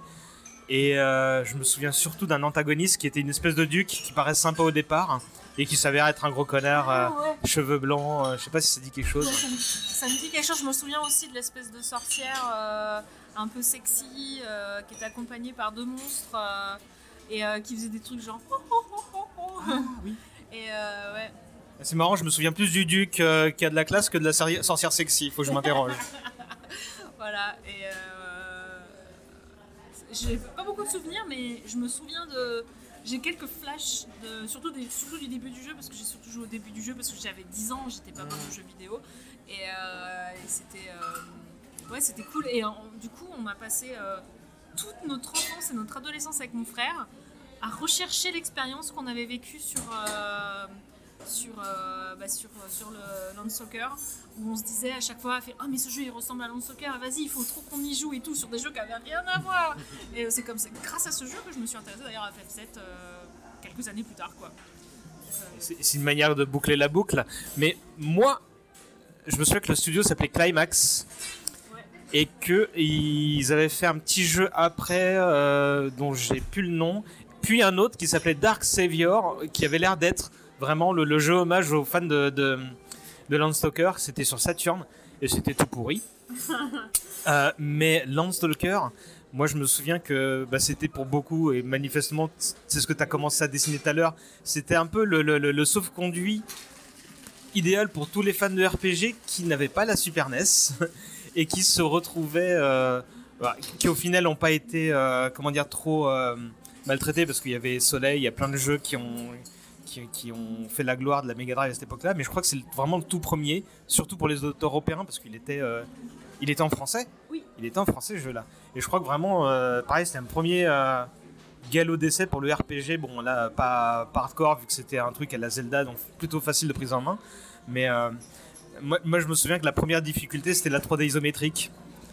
Ah, la 3D, la 3D isométrique, mais quel enfer ce truc Il fallait jouer sur les diagonales de la Mega Drive. Et du coup, euh, parce que j'ai- je l'ai téléchargé en émulateur, j'avais oublié ça. Ah. J'avais oublié que j'avais téléchargé ce jeu en Mais toi, tu l'as découvert sur un Mega Drive Je l'ai j'ai découvert sur Mega Drive. Et y as mais- rejoué, d'accord. Mais avec mon frère, euh, en- mais ce jeu il nous a tellement obsédés pendant des années que euh, dès qu'on voyait euh, nos loot en forme de bourse euh, Hmm. d'or, euh, c'était ça ressemble à ça ressemble à, à Landstalker, il faut qu'on y joue et tout. Genre des jeux qui n'avaient rien à voir.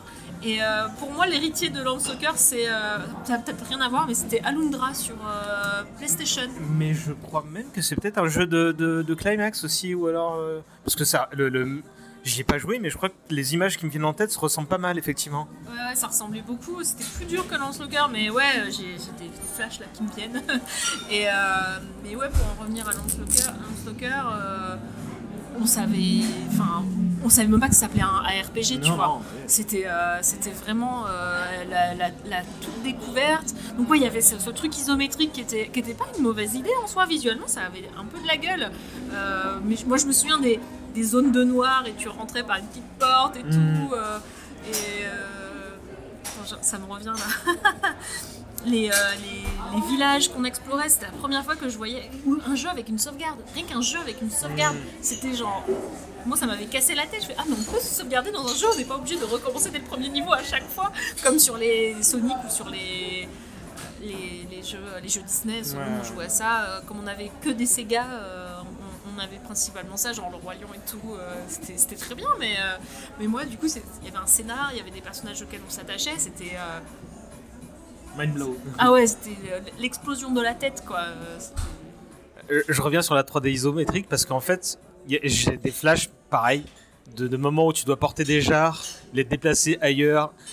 Et je pense qu'aujourd'hui ce serait injouable, mais je pense que pour l'époque, on, avait juste du temps et de l'acharnement à revendre pour pouvoir faire des, des quêtes à la con qui, qui servaient à pas grand chose. Sans doute, c'était sans doute des quêtes annexes ou des trucs comme ça. Mais à côté de ces, trucs-là, pour les combats, c'était plutôt pratique en fait. On s'était habitué au fait que c'était les diagonales. Enfin, moi je m'étais habitué assez rapidement. Enfin, je me crois me souvenir que euh, l'habitude venait assez facilement. Que pour les combats, bah, en fait, c'est c'est pas au bas gauche droite, mais les diagonales on s'y fait. Et, euh, et plus tu avances, évidemment, plus tu avais de pouvoir, d'armes, etc. Et moi, je sais que le truc faisait péter les plans, c'est que c'était du pixel, euh, comment dire, bah, qui pourrait passer pour moche aujourd'hui. Pour là, je revois des images. Mais tu avais des évolutions de- de- des nouvelles bottes, des nouveaux plastrons, etc. Et c'était juste des couleurs qui changeaient. Mais juste la couleur, te dire Ah, mais mon plastron il est pas gris, là il est doré. Ah ouais, ça me faisait péter les plombs parce que dans plein de trucs, tu voyais pas ça en fait. Le- les épées aussi, quand tu donnais un coup d'épée, t'avais un coup de magie différent. Ouais, Là, je- ouais. Il y a tout qui me revient là. euh, le coup du plastron, pareil. Je me souviens, au début, t'as un plastron euh, marron, je Mhm. crois, puis après, t'as un truc euh, argenté, puis après doré et tout. Je me souviens des, des petits coups d'épée, puis les, les- les ennemis qui changent de couleur en fonction de, de s'ils sont plus durs. mais ça, c'est un, un peu un classique, ça quand même. Qu'est-ce que t'avais d'autre ah, je sais plus, mais moi j'ai vraiment le euh, mon, mon plus gros souvenir de de ce jeu, c'est euh, quand t'arrives à la, la grosse ville Mercator, Mercator, Oui, Mercator, c'est ça, Mercator, ouais. Et euh, moi ça me fait ça me rendait ouf parce qu'il y, a- il y genre des maisons partout, il y avait plein de trucs à explorer. Il y avait un, un espèce de casino, je crois. Non, c'était pas un casino, il y avait un espèce de truc secret à un moment quelque part. euh, et euh, puis tu pouvais rentrer dans le château aussi. Fallait, il y avait une technique pour rentrer dans le château. Il fallait explorer plusieurs fois un endroit. Et puis après, tu avais une meuf qui était à un endroit. Et puis si tu allais trois fois de suite, euh, la troisième fois, elle, elle- elle apparaissait. Et donc tu pouvais lui parler. Et elle te disait Ah, mais en fait, euh, ouais, tu peux aller au château. Et là, tu avais tout un truc pour faire avancer le scénar au château avec un concert au piano. Et, tout. Et je me souviens que la musique qui était jouée, j'avais retrouvé le début euh, à la harpe. Ah, Parce que je faisais de la harpe quand j'étais petite et, euh, et ça me rendait ça me rendait ouf c'était genre le meilleur truc que j'avais jamais fait dans toute ma vie Euh, le jeu j'entends et euh, ouais, c'était et alors d'ailleurs dans ce passage là au château il y a une scène qui a été censurée en français parce que mon frère euh, s'est acheté euh, il y a 15 ans un truc comme ça il s'était acheté une, une Mega Drive euh, japonaise pour y jouer en japonais ah il parle pas un mot de japonais Euh, et on a découvert une scène qui n'était pas dans le dans la version française. Dans la version française, il y avait une pièce euh, qui était bloquée par. C'était un, un onsen, qui était bloquée par une meuf quand tu étais au, au niveau du château. Ça me dit vraiment quelque chose, ouais. Et euh, quand tu rentrais euh, dans la version japonaise, tu pouvais rentrer et tu pouvais espionner la méchante avec euh, la sorcière sexy en train de prendre son, son bain. Et à l'époque, j'avais quelques très vagues euh, notions de japonais.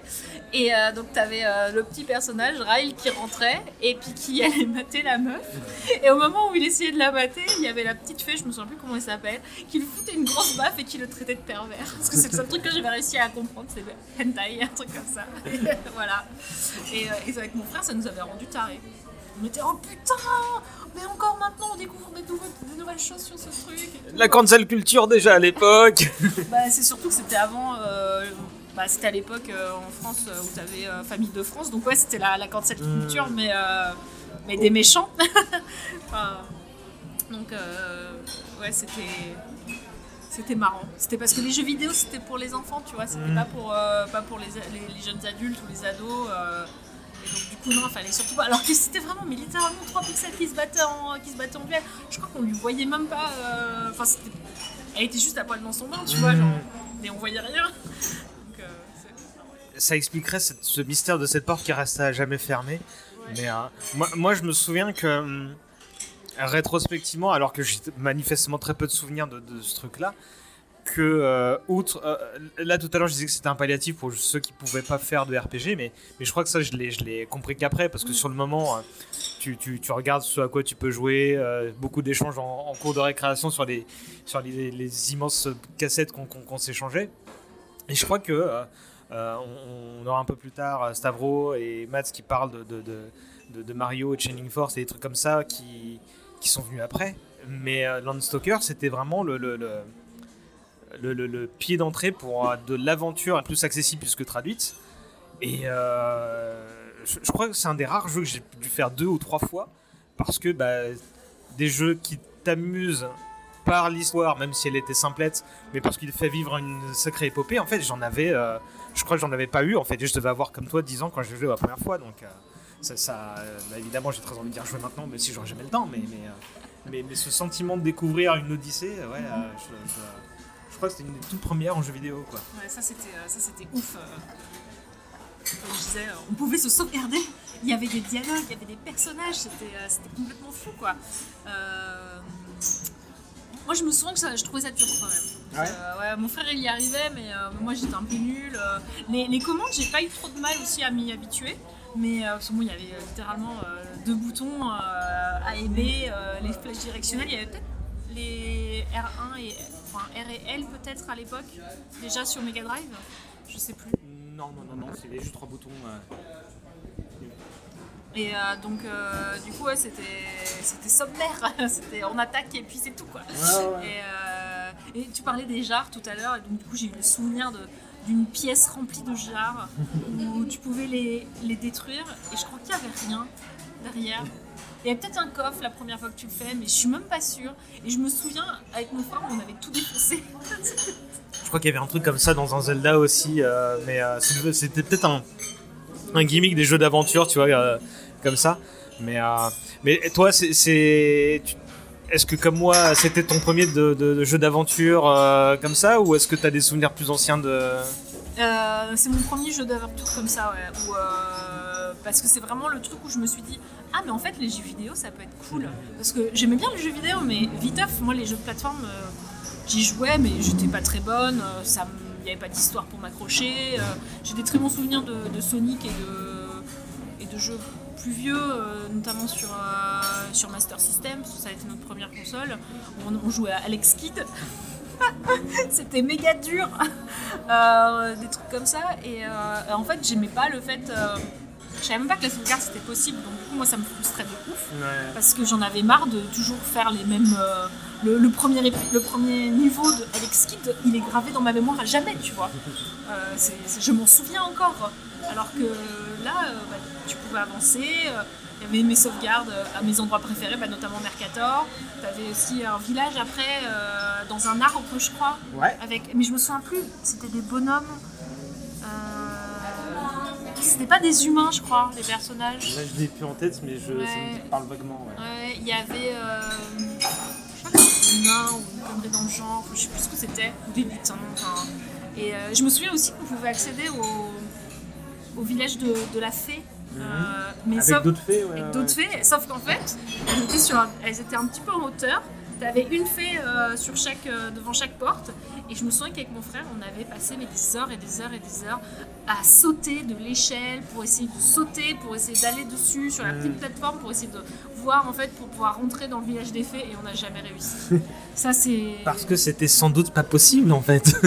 Parce que c'était sans doute pas possible en effet. Et, euh, mais je, je revois encore la scène parfaitement.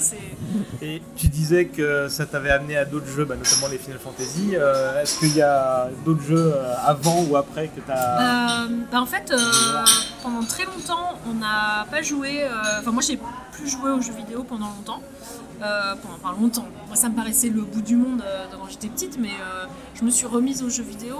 Bon, là, j'avais 10 ans, je me suis remise, j'avais à y jouer bah, avec FF7. euh, Enfin, je m'étais remise aux jeux vidéo avec Tomb Raider. euh, bah, à l'époque, c'était- j'avais quel âge Je devais avoir 14 ans, un truc comme ça, j'étais en 3 Et, euh, et en fait, euh, je me souviens, j'avais vu les publicités d'FF7 euh, à la télé alors que je voulais acheter Tomb Raider. J'ai dû raconter ça sur l'autre l'autre podcast, hein, et, voilà. Et je me dis, ah mais ça c'est un RPG, ah mais Landstalker c'était un ARPG, ah ben ça doit être un peu pareil. et donc du coup j'ai acheté FF7 et, et maintenant je suis là. Euh, mais c'est vrai que pendant hyper longtemps, on a essayé de retrouver un peu cette, euh, ambiance avec mon frère. Et, euh, bon, on l'a retrouvé bah, avec les vieux FF. Les vieux FF, j'ai retrouvé parce que j'ai joué du coup à FF euh, 5, 6, euh, Chrono Trigger sur, sur émulateur. Du coup, grâce aux émulateurs, on avait trouvé euh, bah, Soccer justement. Et par contre, c'était injouable parce que du coup, fallait appuyer sur. à cause de la 3D isométrique, fallait appuyer. On pouvait pas appuyer en, temps, diagonale. ouais, ouais, donc il sur les fallait- touches du clavier, c'est ça, ouais. fallait appuyer en même temps sur, euh, bah, sur la flèche du haut et la flèche en diagonale, mais littéralement en même temps, parce que si on faisait légèrement décaler, ça marchait pas. C'était injouable, c'était l'enfer. Et euh, donc, euh, du coup, j'ai pas dépassé quelques. Enfin, vraiment, le premier- entre guillemets, le premier niveau avant que tu tombes et, tu te fasses récupérer par les espèces de d'Ewok. euh. Mm. Putain, les Ewoks, les espèces d'Ewok moches là. Avec les. Et puis, je me souviens, les plantes que tu prenais aussi, il y avait les Eke Eke et les autres, je sais plus c'était Ah quoi. putain, ça revient. Ouais, ouais, ça revient, t'as vu, ça revient. L'espèce de, de, de plantes avec des. Il y en avait des rouges et puis il y en avait d'autres, je sais plus c'était lesquels. euh, Il y en avait qui étaient plus chers que d'autres. euh. Euh, Euh, bah écoute, je te remercie pour cette petite séquence. La dernière fois qu'on a parlé, t'étais en plein dans Joe, la version. euh, bah, je vais te laisser réintroduire Joe et qui n'était plus qu'un webcomics pendant un temps, et puis après euh, nous parler de ton dernier projet en date. Voilà, alors donc Joe, euh, Joe continue. On a bientôt fini la, la partie qu'on est en train de, sur laquelle on est en train de bosser là, donc l'arc du vol des vaches. Donc spoiler, c'est bientôt fini. Mais juste l'arc, on a prévu d'autres trucs pour la suite. Euh, donc on a toujours la version papier, on a 5 volumes édités. Une fois qu'on aura fini celui-là, on passera au, on finira le- le- l'arc et après ça sera je sais pas, peut-être que Jackpot, euh, Jackpot, je crois qu'elle est pas trop motivée pour continuer la version papier, mais À voir. Ce, que, ce que je peux comprendre. Euh, donc euh, Joe, c'est toujours, c'est toujours aussi bien. Et, euh, et là, en ce moment, on est au top du top euh, de la tension, avec les vaches qui sont pas loin. et, et à côté, euh, avec Rutil, qui est déjà passé dans ton émission, je crois. Oui, oui, oui, un certain nombre Euh, on a commencé un nouveau un webtoon cette fois-ci sur, bah, sur Webtoon euh, qui s'appelle Cringe Fest. Et euh, si vous avez une trentaine d'années, que vous avez fréquenté les forums dans votre jeunesse, notamment dans les, les vieux fandoms, etc., ou dans Fanzina, je pense que ça, ça peut vous parler et ça va vous faire ressentir beaucoup, beaucoup de cringe, mais, mais également des feels. Et ça, c'est beau. Et il est dommage que cette interview ait lieu avant la publication du chapitre que tu m'as décrit tout à l'heure avec un, un morceau de, de- de l'histoire de l'internet, qui- voire de, de l'histoire de la culture qui risque de, d'émerger sous peu. Mais, mais euh, voilà, on ne peut. Ah, c'est, con, on peut pas le dire. mais l'idée du siècle, quoi. l'idée du siècle. Complètement, euh, on est très fiers de nous. permettre de vous encaisser, je quitte mon service. Dans deux secondes. Euh, donc euh, ouais, euh, ça va être ça, va être grandiose. Voilà, c'est tout ce que j'ai à dire. Donc ça s'appelle Cringe Fest et c'est sur Webtoon, comme tu l'as dit. Voilà, exactement. Et Joe sur le. Joe, euh, Joe, il y a un blog, mais c'est aussi lisible sur Webtoon et sur Tapas. donc, euh, j'ignorais ça. ouais, oui, c'est vrai, c'est nouveau. Bon bah, on invite les gens à se, se renseigner sur ces belles productions et on te revoit peut-être dans un, dans un épisode un peu plus tradit euh, au sein d'une une assemblée euh, sur un sujet commun. Avec plaisir, euh, toujours prête à faire euh, l'émission sur Daria. Ah oui, c'est. Oh là là, faut que je la remette ça. Voilà. Bah, bah, merci pour le reminder. À plus. À plus.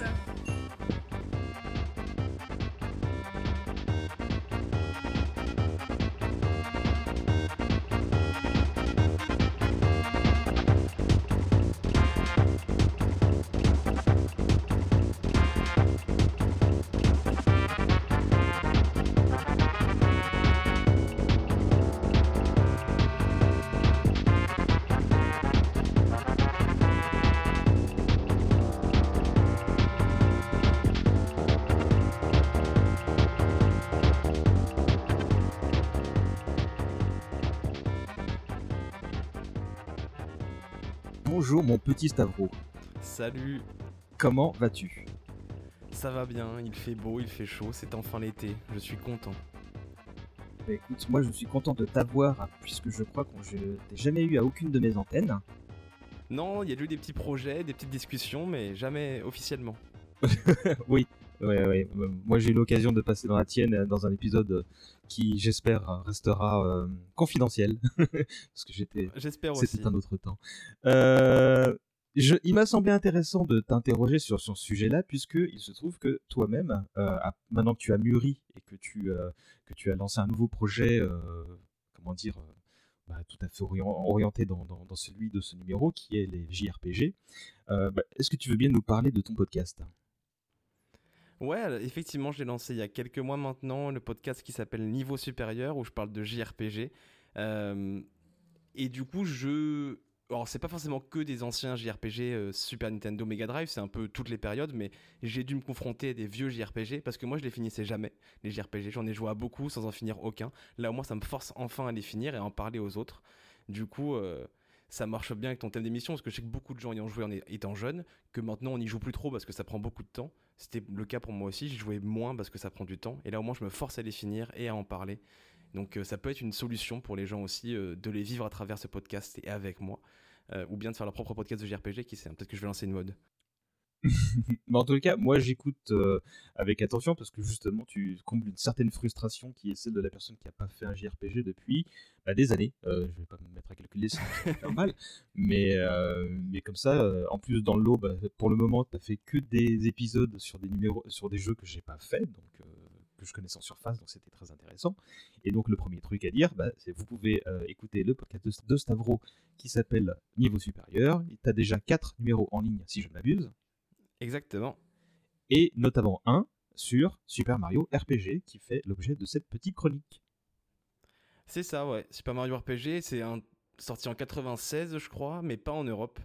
Euh, nous, il est sorti en 2008, je crois, sur la console virtuelle de la Wii, donc c'est un peu obscur. Nous, on connaît plus cette série-là parce qu'il est, pas, ce qui est arrivé après, genre les jeux sur DS, Mario et Luigi, euh, ou les Paper Mario. Du coup, nous, on connaît ça en France surtout. Mais ce jeu-là, du coup, euh, je l'ai un peu fait au pif, j'avoue, parce que j'ai pas du coup de lien euh, d'enfance avec cette série, ni même avec ce jeu. Ça aurait été dur vu qu'il n'est pas sorti. Du coup, je l'ai un peu fait au pif et j'ai été agréablement surpris par Super Mario RPG. après, je sais pas si t'as par où tu veux que je commence, mais en tout cas, c'est une pépite un peu obscure. On connaît les petits-enfants, euh, les descendants, mais pas l'œuvre originale. Et du coup, c'était assez intéressant de, jouer à ça aujourd'hui, quoi, il y a quelques mois. Bah, je vais te demander bah, euh, déjà de pitcher un peu cet épisode et de nous dire qui est derrière, pour commencer. Eh ben, c'est une collaboration entre Nintendo et Square.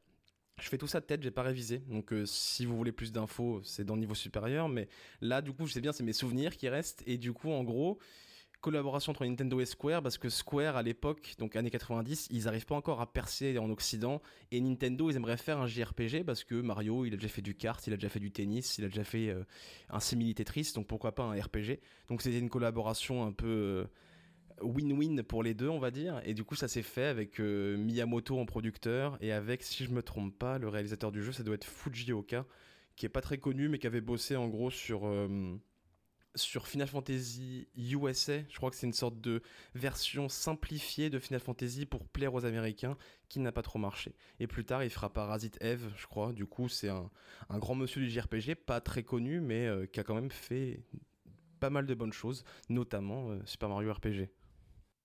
Et donc, il est arrivé un peu comme mercenaire pour, en, gros, faire de la gestion de licence euh, avec Nintendo. Pour autant, autant on est habitué à voir Nintendo justement, enfin, et voir Mario dans des bah, rôles euh, et des genres de jeux qui, qui sont pas celui de la plateforme, hein, comme tu l'as dit. Autant le RPG, on se pose des questions, mais qu'est-ce que ça peut raconter, euh, un truc pareil? euh, Ouais, c'est vrai, c'est sûrement ce qui distingue le plus Super Mario RPG de tous les autres RPG de l'époque, parce qu'en gros, à l'époque, le JRPG, c'est un peu le, le, genre à la mode qui permet d'avoir une aventure épique dans une petite cartouche qui a pas beaucoup de moyens. Et du coup, plutôt que de faire de l'épique, parce que ça serait un peu bizarre avec Mario, euh, il se tourne vers un truc un peu plus humoristique. Et c'est assez euh, intéressant de voir euh, Mario dans un en fait plus marrant quoi. Juste dans un univers marrant il y a beaucoup c'est très drôle niveau dialogue niveau écriture c'est assez loufoque un peu décalé je sais que le truc qui m'a beaucoup fait rire c'est que tous les gens que tu croises, ils croient pas que t'es Mario, du coup tu dois sauter devant eux pour leur prouver que t'es Mario. Euh, et je sais que c'est un ton qui va rester sur tout le long de la série, Paper Mario, Mario et Luigi. C'est un peu décalé, un peu amusant. Donc ils troquent le côté épique pour un truc plus humoristique parce qu'en soi ce serait un peu nul, une, épopée aussi premier degré qu'un FF dans l'univers de Mario, ça marcherait pas trop. L'anecdote que, que, tu viens de sortir, c'est le seul truc dont je me souviens du jeu quand je l'ai lancé sur émulateur il y a, je sais pas, 15 ans. Euh, euh, pour y jouer parce que forcément moi euh, qui était Team Sega bah, comme tout le monde j'avais une frustration de ne pas pouvoir jouer à tout ce qui débarquait sur Super NES et notamment toute la vague de, RPG signé Squaresoft et donc j'ai essayé de, me rattraper quelques années plus tard et de tout télécharger comme ROM de ce qui était possible et imaginable. Évidemment, j'en ai fait deux sur les 20 et bah, j'ai fait que 10 minutes de chaque jeu, notamment celui-là. Normal. Et j'avais pour souvenir un truc plutôt bien réalisé, ma foi. Ouais, c'était. Alors, c'est vrai que les graphismes, ils sont assez euh, étonnants. C'est du silicone graphique, c'est la même technologie que Donkey Kong Country. Euh, donc, c'est les, des assets en 3D qui sont après remis en 2D. Donc, c'était un peu la pointe de la technologie. En plus, le jeu, il sort, je crois, en 96, donc à la fin de la Super Nintendo.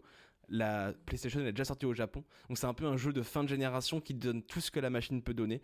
Euh, comme je dis dans le podcast, hein, c'est un peu le Last of Us de l'époque. Euh, Et du coup, ouais, c'est assez. Alors, moi, je- le, style graphisme, moi, il me, semble un peu bizarre. C'est mignon au niveau design, mais je trouve que le rendu, il est pas moche, mais il est surprenant, parce qu'on n'a pas trop l'habitude de ce genre de modèle. Si vous voyez Donkey Kong Country, pensez à ça, c'est assez bizarre, je trouve.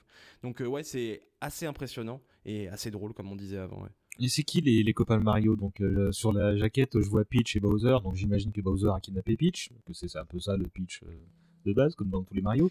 Mais je vois pas Luigi, je vois pas grand monde. Ah si, il y a Yoshi apparemment. Euh, ouais, alors Luigi, on le voit pas du tout du jeu. Peach et Bowser, ils sont dans notre équipe. Euh, Bowser, au départ, il kidnappe Peach. Le jeu commence comme ça, c'est un peu le tuto. Et après, pendant qu'ils sont en train de s'affronter pour récupérer la princesse, il y a une épée géante qui euh, transperce le château de Bowser, qui envoie Mario, Bowser et Peach valdinguer euh, dans le royaume champignon. Et du coup, le grand méchant, c'est cette épée géante et euh, tous ces sbires qui sont toutes. tous les sbires sont des armes anthropomorphiques. Du coup, c'est un peu une sorte de combat entre le côté niais et mignon du royaume champignon et le côté euh, arme réelle euh, du monde un peu plus industriel, quoi. C'est incroyable, c'est profond. Toi, tu disais que tu avais découvert ce jeu bah, bah, tar- tardivement, euh, via la, la- console virtuelle, si, si je te suis.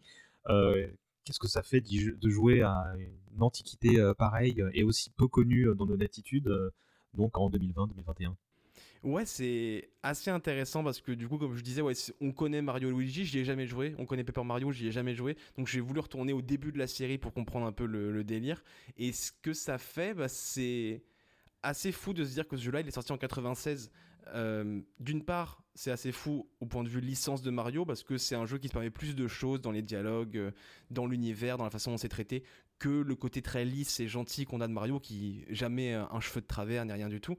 Et c'est aussi ouf niveau euh, histoire du JRPG parce que le jeu sort 10 ans après le premier Dragon Quest, donc 10 ans après le premier JRPG, et on est déjà en train de faire des sortes de parodies de JRPG quoi. Donc ça c'est allé très vite en fait dans le côté euh, on transforme les codes, on fait un truc un peu plus marrant qui se prend moins au sérieux euh, seulement 10 ans après que le genre commence seulement à exister. Donc c'est hyper intéressant d'un point de vue historique de jouer à ça. Euh, autant pour expliquer euh, où en est le genre à cette époque-là que pour comprendre euh, pourquoi ça, comment ça donne les sources de tout ce- plein de jeux que les gens aiment bien après, quoi. Paper Mario, Mario Luigi, qui sont encore pas mal appréciés par beaucoup de gens. Je crois que Paper Mario, il y en a un qui est sorti l'année dernière, si je ne me trompe pas, sur Switch, donc c'est encore d'actualité. Puis euh, évidemment les, Mario en tout genre, bah, fait il y a de l'ADN de Mario dans ce jeu-là, mais j'ai l'impression que c'est un peu le, le prototype de tout ce qui suivra euh, en termes de collab, euh, comme bah, ce qu'on peut voir en ce moment avec Ubisoft, là, quand, quand on voit Mario avec les lapins crétins, tu vois, qui, qui se met dans un moule d'un autre jeu et qui essaie de, de, bah, de, de- faire un bon jeu avec, avec euh, des personnages qu'on connaît, mais qui essaie de fitter pour essayer de fusionner deux univers et de trouver un nouveau public. Quoi. Ouais, t'as tout à fait raison, euh, et c'est aussi sûrement un prototype de Kingdom Hearts, j'imagine. Mais du coup, je pense que c'est la première grosse collab euh, Nintendo avec quelqu'un d'autre, c'est vrai. Et aussi, t'as raison de dire que Nintendo, c'est un peu un prototype pour eux, parce que j'ai l'impression qu'ils maîtrisaient moins leur, euh, leur lore, leur univers. Je crois que Peach, elle s'appelle pas encore... euh, elle a pas le nom de famille, elle s'appelle Toadstool, je crois, donc c'est un peu bizarre euh, comme nom de famille. Je crois que ce sera, dis- ça disparaîtra après du canon Mario. Et euh, et il y a des personnages dans le jeu qui sont, qui sont des personnages originaux qu'on reverra plus jamais après. Il y en a un qui s'appelle Malo, je crois, c'est une sorte de nuage bizarre qui est dans ton équipe. Euh, Il y a aussi. Qui euh, ressemble à Kirby, mais qui n'est pas Kirby. Exactement. Et il y a aussi euh, Gino, je crois, qui est une sorte de Pinocchio. et du coup, ouais, des personnages créés pour l'occasion qu'on retrouvera plus. Je crois qu'il y a peut-être une référence à Gino dans Smash Bros, perdu dans les trophées, dans les 200 millions de trophées qu'il y a dans le jeu. Mais du coup, ouais, c'est.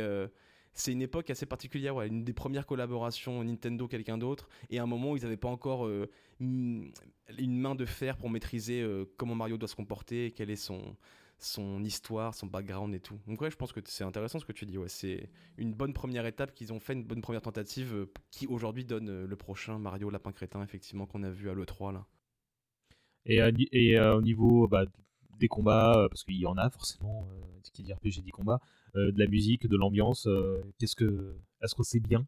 Qu'est-ce qui t'a plu? Euh, la musique, elle est incroyable. J'ai oublié son nom, mais c'est de la compositrice de Street Fighter 2 qui fait la musique. La musique, elle est super. Euh, Il y a aussi. Les combats sont simples et efficaces. En fait, il y a un.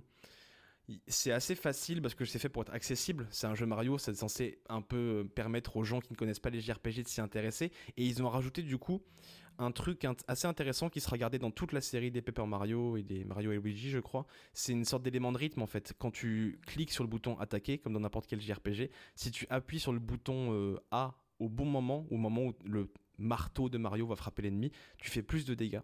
Euh, et ce truc tout bête, euh, il rend les combats un peu plus vivants et tu t'ennuies un peu moins. T'es un peu moins en train d'attendre que ton action s'accomplisse et qu'après on t'attaque, etc. Donc c'est un truc très bête, genre appuyer en rythme, mais ça rend les combats un peu plus intéressants. Le seul truc horrible, ah dis-moi, vas-y, avant je me plaigne. Et ben j'allais me plaindre pour dire que les combats sont pas mal, la musique est bien.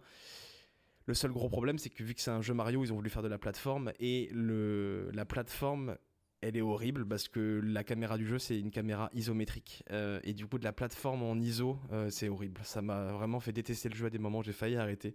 J'en pouvais plus. Euh, parce que c'est très dur d'avoir une idée de profondeur quand tu un point de vue euh, isométrique, donc en diagonale vu du haut, pour ceux qui connaissent pas le, terme. Pensez à Baldur's Gate ou truc comme ça. Comment on peut faire un jeu de plateforme décent avec ce point de vue-là? Ça me semble pas possible. Ah, ouais, là j'ai pas souvenir de jeux de plateforme en tous les cas qui. euh, si, il y a eu un Sonic qui a voulu faire ça, mais, mais je crois que c'était mal aussi d'ailleurs. Donc, euh, Ah ouais, bah. euh, euh, je réagis à ce que tu disais tout à l'heure sur la compositrice de Street Fighter, c'est Koji Kondo, donc effectivement, euh, sacrée meuf. Euh, et, et je vois que Nobuo Uematsu, euh, donc monsieur composition des Final Fantasy, euh, était là sans, sans doute en backup. Et, Ouais, je crois euh, qu'il a juste fait une ou deux chansons parce qu'ils ont repris des chansons de FF pour des boss un peu cachés. Je crois pas qu'il ait vraiment participé beaucoup. D'accord, ok. Et donc tu, disais que ça pouvait être une mise en bouche pour des nouveaux joueurs de RPG, mais est-ce que c'est encore le cas aujourd'hui? Bonne question, je pense qu'aujourd'hui on pourrait plus se tourner vers euh, des jeux DS ou 3DS, donc les Mario et Luigi, il y en a pas mal qui sont sortis, ils sont pas tous incroyables, j'y ai jamais joué, mais de ce que j'en ai entendu, il y en a quelques-uns qui sont pas mal, donc peut-être ça serait meilleur, un truc plus moderne, même Paper Mario, euh, les systèmes de combat Paper Mario sont un peu moins JRPG je crois, c'est un peu plus, euh, ça reste des trucs assez... euh, réflexifs mais pas directement je crois du JRPG donc à voir mais en tout cas effectivement ça resterait une bonne première expérience mais peut-être pas aujourd'hui. C'est faut être un peu euh, chineur et avoir un peu euh, un petit, une petite envie euh, d'historien pour aller fouiller jusque là, je pense. Donc à la limite, faut commencer par un jeu DS ou 3DS de Mario et Luigi. Et après, si on aime vraiment, bah on fait la série à reculons quoi, et on arrive à celui-ci. Ou alors il faut avoir un plan très précis pour s'y mettre, du genre lancer un podcast sur le RPG et essayer de faire des jeux d'antan. Exactement. Sinon, j'y serais jamais arrivé, je pense effectivement, à jouer à Super Mario RPG. Parce qu'en plus, c'est un de tes premiers numéros, je, je, je- ça m'a surpris de le voir aussitôt euh, dans les. euh, dans... Moi aussi, en fait, souvent, ce que je fais, c'est qu'à la fin d'un épisode, j'annonce un jeu, je commence à y jouer, ça me saoule, du coup, je joue à un autre jeu, et là, je, je fais celui-ci à la place. Donc, je crois que j'ai joué à Super Mario RPG au lieu de faire FF12, si je me trompe pas. Ok, je comprends mieux. Et du coup, combien de temps ça t'a pris? Ça dure 20 heures, c'est pas très long, euh, ce qui est agréable. Euh, c'est assez rare aujourd'hui d'imaginer un JRPG qui se finit en 20 heures, mais euh, à l'époque c'était assez courant, et c'est ce qui est aussi super avec les JRPG de l'époque, c'est qu'en en 20-25 heures, on arrive très bien à faire un truc épique plutôt qu'en 100 heures comme le Dragon Quest le plus récent. Donc c'est assez agréable pour ça aussi. J'avoue, 20 heures, tu vois, même là aujourd'hui, je me dis, bon, c'est abordable. C'est. Si j'ai un mois devant moi, c'est une heure par soirée. euh, donc, euh, Ouais, c'est ça, non, c'est ça se fait largement. Il y a beaucoup de JRPG de l'époque qui sont dans ces eaux-là, et c'est super. eh ben, écoute, je vais peut-être me pencher dessus. euh, Enfin, je dis ça, mais c'est, évidemment la, la- la petite maxime de fin d'épisode pour, euh, pour, pour conclure la chronique. Ouais, tu fais le présentateur. mais, euh, mais, mais donc Super Mario RPG avec le sous-titre Legend of the Seven Stars, euh, si jamais ça intéresse des gens. Euh, et puis de toute façon, s'il y a des gens qui veulent en savoir plus, donc on renvoie sur l'épisode que tu as consacré au jeu euh, dans Niveau Supérieur. Euh, prochain numéro de ce niveau supérieur, à quel sujet d'ailleurs? Et il est en. En fait, c'est sur Pokémon Argent. Et là, à l'heure actuelle, j'ai fini le jeu hier, j'ai vu le générique. Et j'avais oublié que Pokémon Argent, c'était le seul où, une fois que tu as fini le jeu, ils disent Au fait, tu te souviens de la région de Pokémon du jeu d'avant? Tu peux y retourner et faire tous les trucs. Du coup, il y a un deuxième jeu après le générique. Donc, euh, je suis en train de faire ça, du coup, en espérant le sortir bientôt. Et, et c'est quand que tu fais euh, Xenogear? Eh bien, j'ai fait un sondage Twitter il y a peu. Euh, les gens ont voté, le peuple a parlé. Je dois faire Earthbound en premier. Et après, Oh. FF Tactics et Xenogears sont euh, côte à côte. Du coup, euh, j'aimerais le faire cet été. Parce que je vais essayer de faire plus d'épisodes et de les avoir de côté. Parce que j'en ai marre de faire du flux tendu et de finir le jeu et de sortir l'épisode deux jours après. J'aimerais bien avoir un peu d'avance. Du coup, je compte le faire cet été. Et regarder Evangelion en parallèle. Pour me remettre vraiment dans le bain euh, jusqu'au bout. Bon, FF Tactics, ça me va aussi, hein, soit dit en passant. Bon, voilà. Donc, euh, on je, y arrive. je serai patient, là, tu viens de me lancer un lot de consolation à la gueule, donc je, je suis content. bon, bah écoute, est-ce que tu as une autre promo à faire, une autre chose à dire euh, pour euh, nous dire où est-ce qu'on peut te retrouver euh, C'est ton moment promo? Eh ben, c'est gentil. Bah après, il y a non niveau supérieur, c'est niveau sup sur Twitter. Moi, c'est Stavro Guinness, je crois, mais bon, vous pourrez me trouver sur niveau sup. Euh, avant, j'étais dans la fucking kermesse, mais maintenant, on n'en fait plus parce qu'on a grandi. Et du coup, il y a mon comparse de podcast d'avance, Steven, qui fait le Bar à Louisette, qui est un podcast de pop culture, qui est super sympa, qui est un peu euh, comme si la- Qui est un bel héritier à, à la fucking kermesse. Exactement, c'est ça. Et puis bah après, il faut continuer à écouter les podcasts Où est César parce que c'est un grand homme, un grand homme de radio. Donc euh, voilà. Mais tu es trop bon. Ça m'a fait très plaisir euh, de- d'avoir de, tes nouvelles, parce qu'on a taillé le bout de gras avant d'enregistrer tout ça, et de, savoir que tu, que tu n'avais pas beaucoup changé. Tu as mûri, tu es plus sage. Je ne pensais pas ça possible, euh, il fut un temps. C'est vrai qu'on s'est rencontré à une période euh, assez charnière de mon développement personnel, oui. Savoir, euh, On va présenter oui, les choses bien- comme ça. J'ai bien changé, effectivement. Et toi, tu n'as pas changé, c'est bien, parce que tu es resté toujours aussi. euh, Qu'est-ce que je dirais Sage. Et sage et, et accueillant. Ça a toujours été ton cas et tu l'es toujours, donc c'est super. Mais sais- sais-tu que ce sont respectivement mes deuxième et troisième prénoms? Non, non, non, non, c'est- David et j'ai pas de troisième.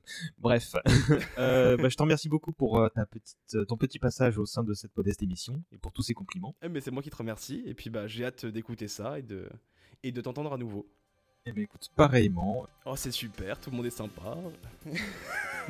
Bah toujours. Allez, je te fais des bisous. Bisous. Et je te dis à très bientôt. Salut.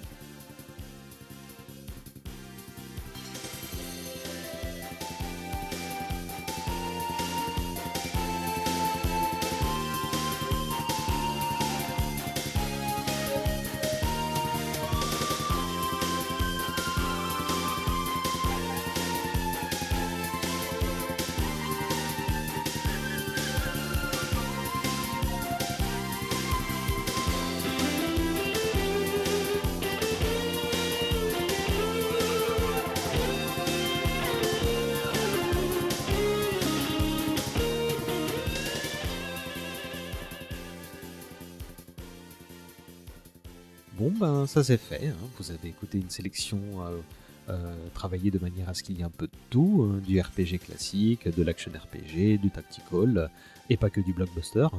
Je vous remercie de nous avoir accordé près de deux heures de votre temps. Désolé pour la qualité du dernier enregistrement avec Stavro, hein, lui n'y est pour rien, c'était euh, chez moi, mon logiciel de montage euh, voulait pas coopérer. euh, au jour d'aujourd'hui, je sais toujours pas ce qui s'est passé, donc désolé et j'espère que ça ne se reproduira plus. À la base, il était prévu qu'on fasse cet épisode dans mon salon, entre nous, et qu'on présente chacun nos sujets euh, pour échanger ensuite entre nous. Mais ça, c'était il y a quelques mois. J'avais commencé à la préparer au printemps dernier, cette émission, euh, à une époque où on était euh, plus proche des pics de contamination de cette crise sanitaire combien réjouissante qu'aujourd'hui. Organiser quelque chose en présentiel, bah, c'était tout simplement pas évident. En plus, j'étais moi-même un peu beaucoup casanier, donc ça n'a pas aidé. Ce qui fait que les différents enregistrements que vous avez écoutés, là, se sont étalés sur plusieurs mois. Donc voilà l'une des raisons euh, de ce retard. L'autre, c'est tout connement que la motivation n'était pas là. Euh, je savais qu'il n'y avait pas mort d'homme pour autant. Bon, après, euh, j'aurais pu euh, vous prévenir un peu plus tôt, euh, donc voilà, désolé les loulous, mais bon, on va pas en faire un fromage, hein. je pense que vous serez d'accord pour dire que c'est pas la peine de continuer cette émission euh, si elle devient une corvée pour moi, je pense que ça se ressentirait, mais bon, la bonne nouvelle, c'est que cette émission continue. Par contre, on va acter tout de suite qu'il n'y aura pas forcément un épisode par mois, et encore moins deux par mois comme ce fut le cas au lancement euh, du podcast. Euh, on verra ce que ça donne. Euh, et donc, bah, attendez-vous à des épisodes traditionnels autour d'un sujet précis, mais pas que. Peut-être qu'il y aura une ou deux formules qu'on pourrait tenter en one shot, euh, sans forcément que ça devienne un format à part entière. Je me rends compte qu'il n'y a aucune garantie et que je suis bizarrement très à l'aise à l'idée de vous parler de trucs euh, que vous n'écouterez peut-être jamais. Euh, je vous avoue aussi euh, que euh, bah, ces dernières semaines, la remise en question était euh, aussi de mise pour euh, mon autre podcast, euh, Hommage collatéral. Euh, là aussi, euh, c'était très sain comme réflexion, euh, mais plus productif. Euh, donc là, j'aurai des trucs à tester. euh, donc euh, si vous n'êtes pas euh, déjà abonné, bah, n'hésitez pas à aller euh, tendre une oreille. Tout ça pour dire que la prochaine fois, on se retrouve pour un numéro normal sur un sujet qu'on a longtemps décalé euh, pour plein de raisons qu'on expliquera peut-être à ce moment-là, et que ce sujet, c'est le dessin animé Les Mystérieuses Cités d'Or. Je sais qu'il y a un certain nombre d'entre vous qui l'attendaient. Ben voilà, tout vient à point. Ce 37e numéro sera enregistré euh, mi-novembre et donc en ligne avant la fin de l'année normalement. Ben voilà, je pense que j'ai fait le tour, donc je vais pas vous retenir plus longtemps. Euh, vous pouvez euh, vaquer à vos occupations et aller écouter d'autres podcasts. Je vais même vous épargner l'habituel blabla sur les commentaires, les étoiles, les partages. hein, je compte sur vous. hein, merci d'avance pour ça. Allez juste écouter ce que font les copains du label Bonus Tracks. hein, il y a beaucoup de belles choses, vous verrez. Et bah, je vous souhaite une très bonne fin d'année. Et on se quitte avec un morceau comme d'habitude. Euh, je piocherai sans doute dans la bande-son de Chrono Trigger, peut-être même le thème de Frog. Et si c'est pas ça, bah, vous irez voir la description du podcast. Sur ce, bah voilà, je vous fais des bisous beaucoup. Ciao